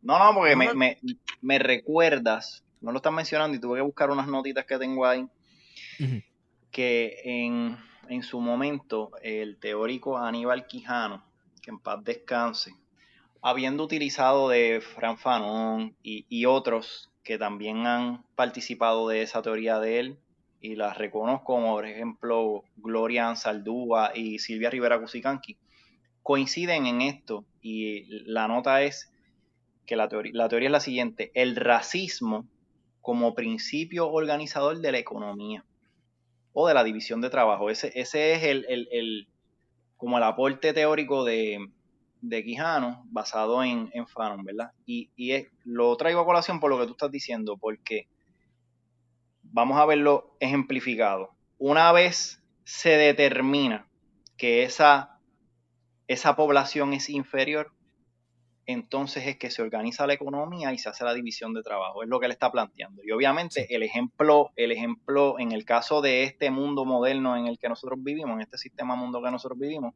un ejemplo útil para señalarlo es el debate que se tuvo sobre la humanidad de los indígenas en la escuela de Salamanca entre Sepúlveda y las casas. Sepúlveda era Juan, Juan Ginés de Sepúlveda. Para Sepúlveda, los indígenas eran pueblos sin alma. Y eran sin alma, y, en, el, argumento que los, es un documento, yo creo que está público, se debería leer, hermano. La gente que escucha, que lo busquen y lo lean, porque yo creo que este es el inicio del racismo en las Américas, y esto incluye Estados Unidos. hay una película, hay una película del tema hay una película que sale las casas y los personajes y es, y es buenísima. Para continuar. Sí, sí, sí, no, no, mano. Y entonces, pues vale la pena porque es parte de lo que tú estás diciendo. Hay que hablarlo, pues. Eh, durante los 60 y los 70, por hablar eh, de forma general, las izquierdas del mundo entendieron que se resolvía el problema económico y se resolvía la vida. Y yo creo que algo que lo que apunta Quijano, Ansaldúa y Cusicanqui con las teorías de Fanon es antes de la economía estuvo la raza, es decir, el racismo, porque determinaste la inferioridad de ese sujeto y luego entonces hiciste la economía. Ah, pues este me sirve para extraer eh, oro, este me sirve para el cañaveral. Pero una vez eh, definiste claramente su inferioridad y las razones por las que es inferior, ¿verdad? Entonces, por eso es que está chévere lo que tú estás diciendo, porque es que no es que uno lo traiga al ruedo, el, el argumento y la discusión, porque está en issue en este momento, sino, como creo que también está señalando, es que la raza siempre ha sido un issue. Porque así es que se, si primero se divide así, luego se divide entonces la, la cuestión de trabajo. Anyway, eso es lo que quería decir por el momento. Eso es todo. Que pasen buenas noches. Mira, estoy tratando de buscar el nombre de la película de Bartolomé de las Casas, que es básicamente pues el, ese, debate es ese debate es exquisito, lo que lo busca yo, porque yo recuerdo, mira, el argumento de Sepúlveda era que eran pueblos sin alma porque no tenían noción de comercio. Uno se acuerda de los indígenas y pues como lo de ellos era mayormente una economía de, subsistencia, de, que guardaban un poco de intercambio ya, ¿verdad? Pues entonces por eso yo los veía sin alma. Y en el caso del el argumento de las casas era, pues mira, ellos tienen alma, lo que pasa es que son como niños y necesitan madurar y para ellos entonces hay que cristianizarlo. Y eso es un fenómeno porque uno, uno tirando la línea cronológica en el siglo XVI, que es cuando comienza entonces este racismo moderno que nosotros estamos viviendo, que desemboca en, en todo lo que estamos viendo, tiene un elemento religioso. Es como tú decides basado en la religión. Luego entonces en el siglo XIX eh, deja de ser espiritual o religioso para ser biológico. Hay un problema de genética aquí. Eh, en el caso de, se, hicieron un montón de estudios del cerebro de los hombres y de las mujeres y de los huesos y entonces se determinan, pues mira, es, es por esta razón en específico, por ejemplo, que el blanco es superior al negro. Yo llegué a ver unos estudios cuando cogí mis clases de biología en este momento en que deja de ser, el racismo deja de ser una excusa eh, religiosa para ser una excusa científica eh, racial acá, eh, le, esculpían, no, les raspaban la piel al negro y como esa, esa, primera dermis botaba la piel y, se le veía lo blanco, habían argumentos que decían, ves, es que ellos no se habían desarrollado de manera perfecta estaban como, como a punto de llegar a ser blanco, pero no llegaron a ser blanco y entonces por ahí entonces justificaban el, sometimiento porque no eran, no eran como humanos completos y por ahí para abajo sigue. Y ya luego entonces, después de la Segunda Guerra Mundial, hasta donde yo he leído, el fenómeno tiene que ver ya como con cultura. Pasa a ser ya de biológico a cultural es como, y entonces ahí entra el, problema con, la islamofobia y todo esto, que es que en tu cara toda esa, toda esa cultura que tú representas la veo como retrasada, como que este, inferior y por ahí para pero si te fijas, sigue siendo una misma zapata. A mí me gusta analizar las rupturas, por supuesto. Yo no estoy haciendo aquí una meta historia. Sí, a lo que estoy apuntando es que hay una plataforma, hay una estructura que se estableció en el largo siglo XVI que empezó con el debate de estos dos individuos y que me parece bastante acertado, aunque tienen sus cojeras estos teóricos, particularmente Quijano, que el racismo es el que ha sido el principio organizador de la economía. Una vez yo determino que tú eres inferior, entonces establezco el tipo de economía que va a funcionar en este país. Bueno, y, ese fue el modelo que se replicó entonces en toda América. A mí lo que me resulta bien irónico es que lo que, y así se llama la película, lo que luego se conocería como la controversia de Valladolid, que busqué la película por, por ese nombre que está en YouTube completa. Exactamente. Eh, eh, eh, la controversia de, de, Valladolid, como quiera, te presenta, uno puede ver a Bartolomé de las Casas como el bueno, pero entonces, ah, pues son como niños, por lo tanto, tenemos nosotros, los adultos, pues tenemos que enseñarles. Y si tienen almas, ¿qué significa eso? Porque pues hay, que conquistarlos para Cristo, pero todo el mundo sabe lo que significa conquistar para Cristo en el siglo XVI. y, es bien contradictoria su posición, porque mientras estaba con esa visión de que los indígenas eh, había que, cristianizarlos, su visión contra eh, con los negros era totalmente distinta y decía, pues mira, como hay una causa justa, pues que los traigan y los esclavizamos. Sí. sí. Sí, sí, porque los veían, las, las, palabras que utilizaban en ese, en ese debate en específico eran desalmados, como sin alma. Y algo sin alma, pues algo que no, que no, que no tiene adentro a Dios, que es igual a animal, así que lo mismo era una mula que un negro, lo mismo era una, una vaca que un indígena. Y por lo tanto, no era pecado esclavizarlos porque no tenían alma. Uno dice, mira, oye, desde, desde el hoy todo esto a uno le suena este, sorprendente, pero si queremos hablar de racismo, pues yo creo que es que hay que ir al origen, vamos a utilizar palabra de domingo, origen epistemológico de esto, o sea, cómo se organiza el conocimiento, así pensaba la gente, y sobre todas estas zapatas se ha ido construyendo y perfeccionando todo este sistema, porque la misma barbaridad de medirle los cerebros y, la, y, y, los huesos y cosas. Sí, el cráneo, el eh, cráneo a los, a los individuos, por supuesto, es algo que tú lo vas viendo en los campos de concentración que hace Hitler, que es un poco lo que señaló Wario en, al principio de la conversación. En los campos de concentración de Hitler se ve en su máxima expresión cosas que aquí se, se manifestaron tres o cuatro siglos anteriores y que se vieron luego entonces en el sistema esclavista estadounidense, pero aquí se están viendo a, a la máxima potencia. Por eso yo creo que hay una secuencia de esto y no es casualidad. Estamos en un mundo globalizado. Ya se han hecho, este, por lo menos en las academias estadounidenses, se están haciendo estudios globalizados. Pues mira, vamos a tomar toda esta información y vamos a empezar a tal cabo. Sí. Hay, hay un, hablando de eso, hay un debate que se está tratando de colar. Porque estas cosas siempre vienen de los fringes, ¿verdad? De las afueras, de los lugares oscuros del Internet. Pero hay, hay ciertos personajes eh, que tratan de pasarse por académicos respetables o, personas con ideologías respetables y, ¿verdad? y poco a poco a través de las redes y seguidores pues se van volviendo cada vez más mainstream. Y con lo último que han salido es eh, con la comparación y la correlación de la raza y el IQ. Tomando al IQ como la medida prima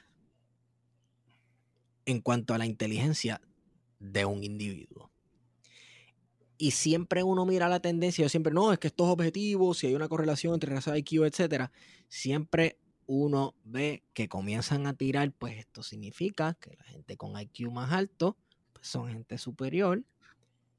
Y si la raza y el IQ están atadas una a la otra, pues la gente de cierta raza es la que tiene más IQ y por lo tanto debe estar a cargo de los asuntos de la nación-estado, el Estado-nación.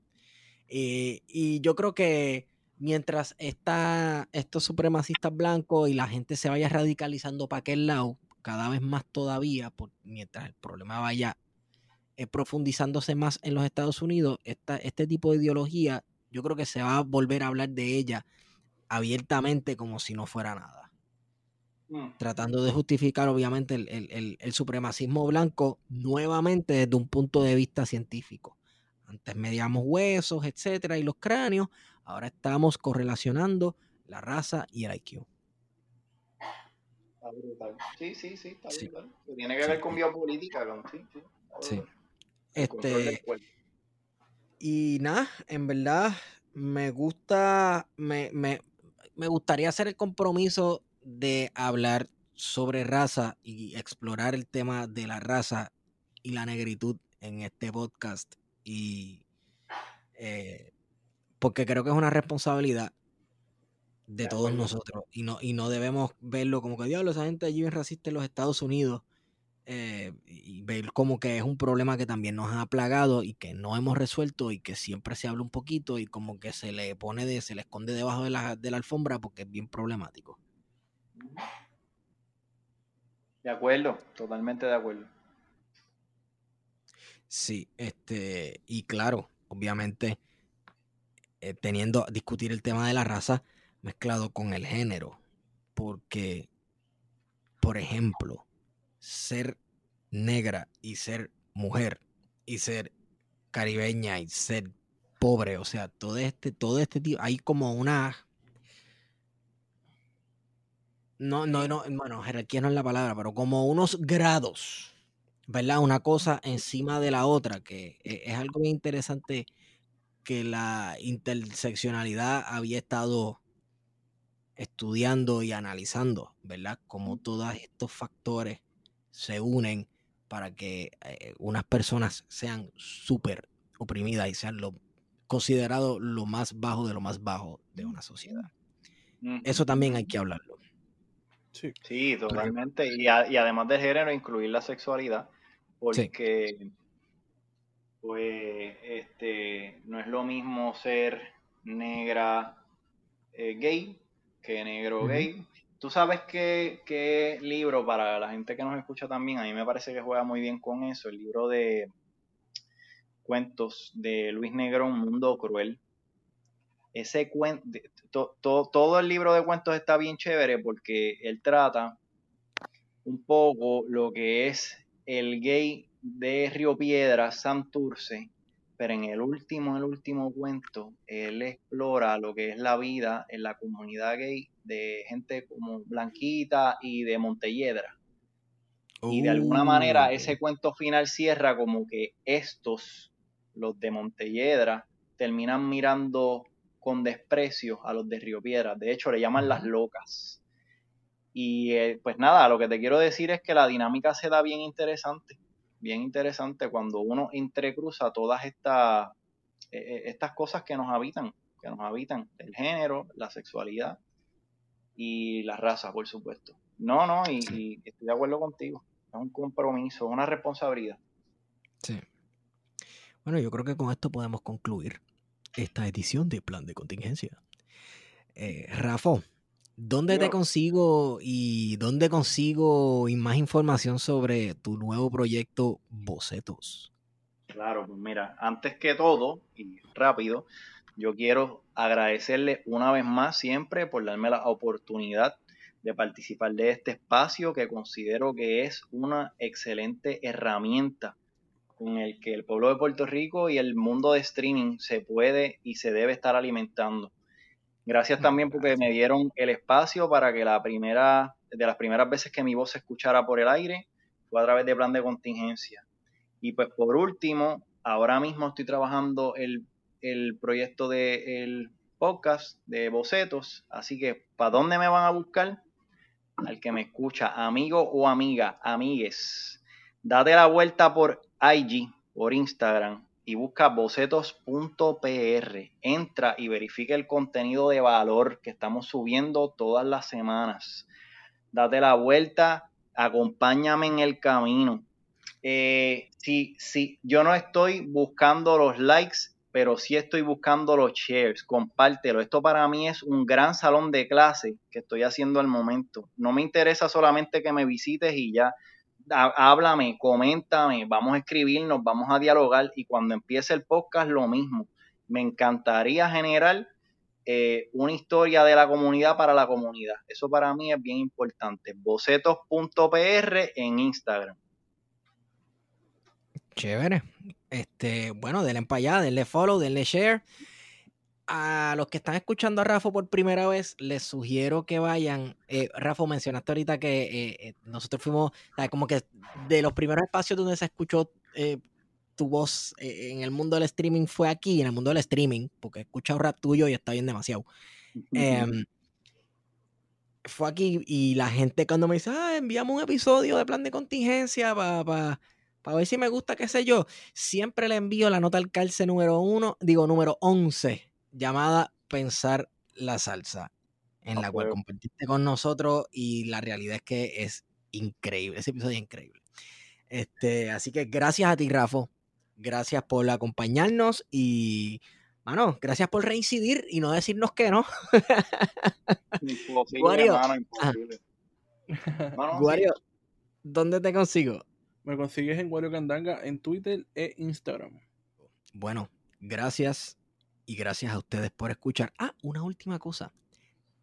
Esta nota al calce es traída a ustedes por libros787.com. Recuerda utilizar el código plan de contingencia cuando vayas a comprar tu libro o documental preferido y obtendrás shipping gratis para Puerto Rico y los Estados Unidos. Libro787.com. Acuérdense de eso. Eh, yo creo que con eso hemos ido con ustedes. Plan de contingencia. ハハハハ!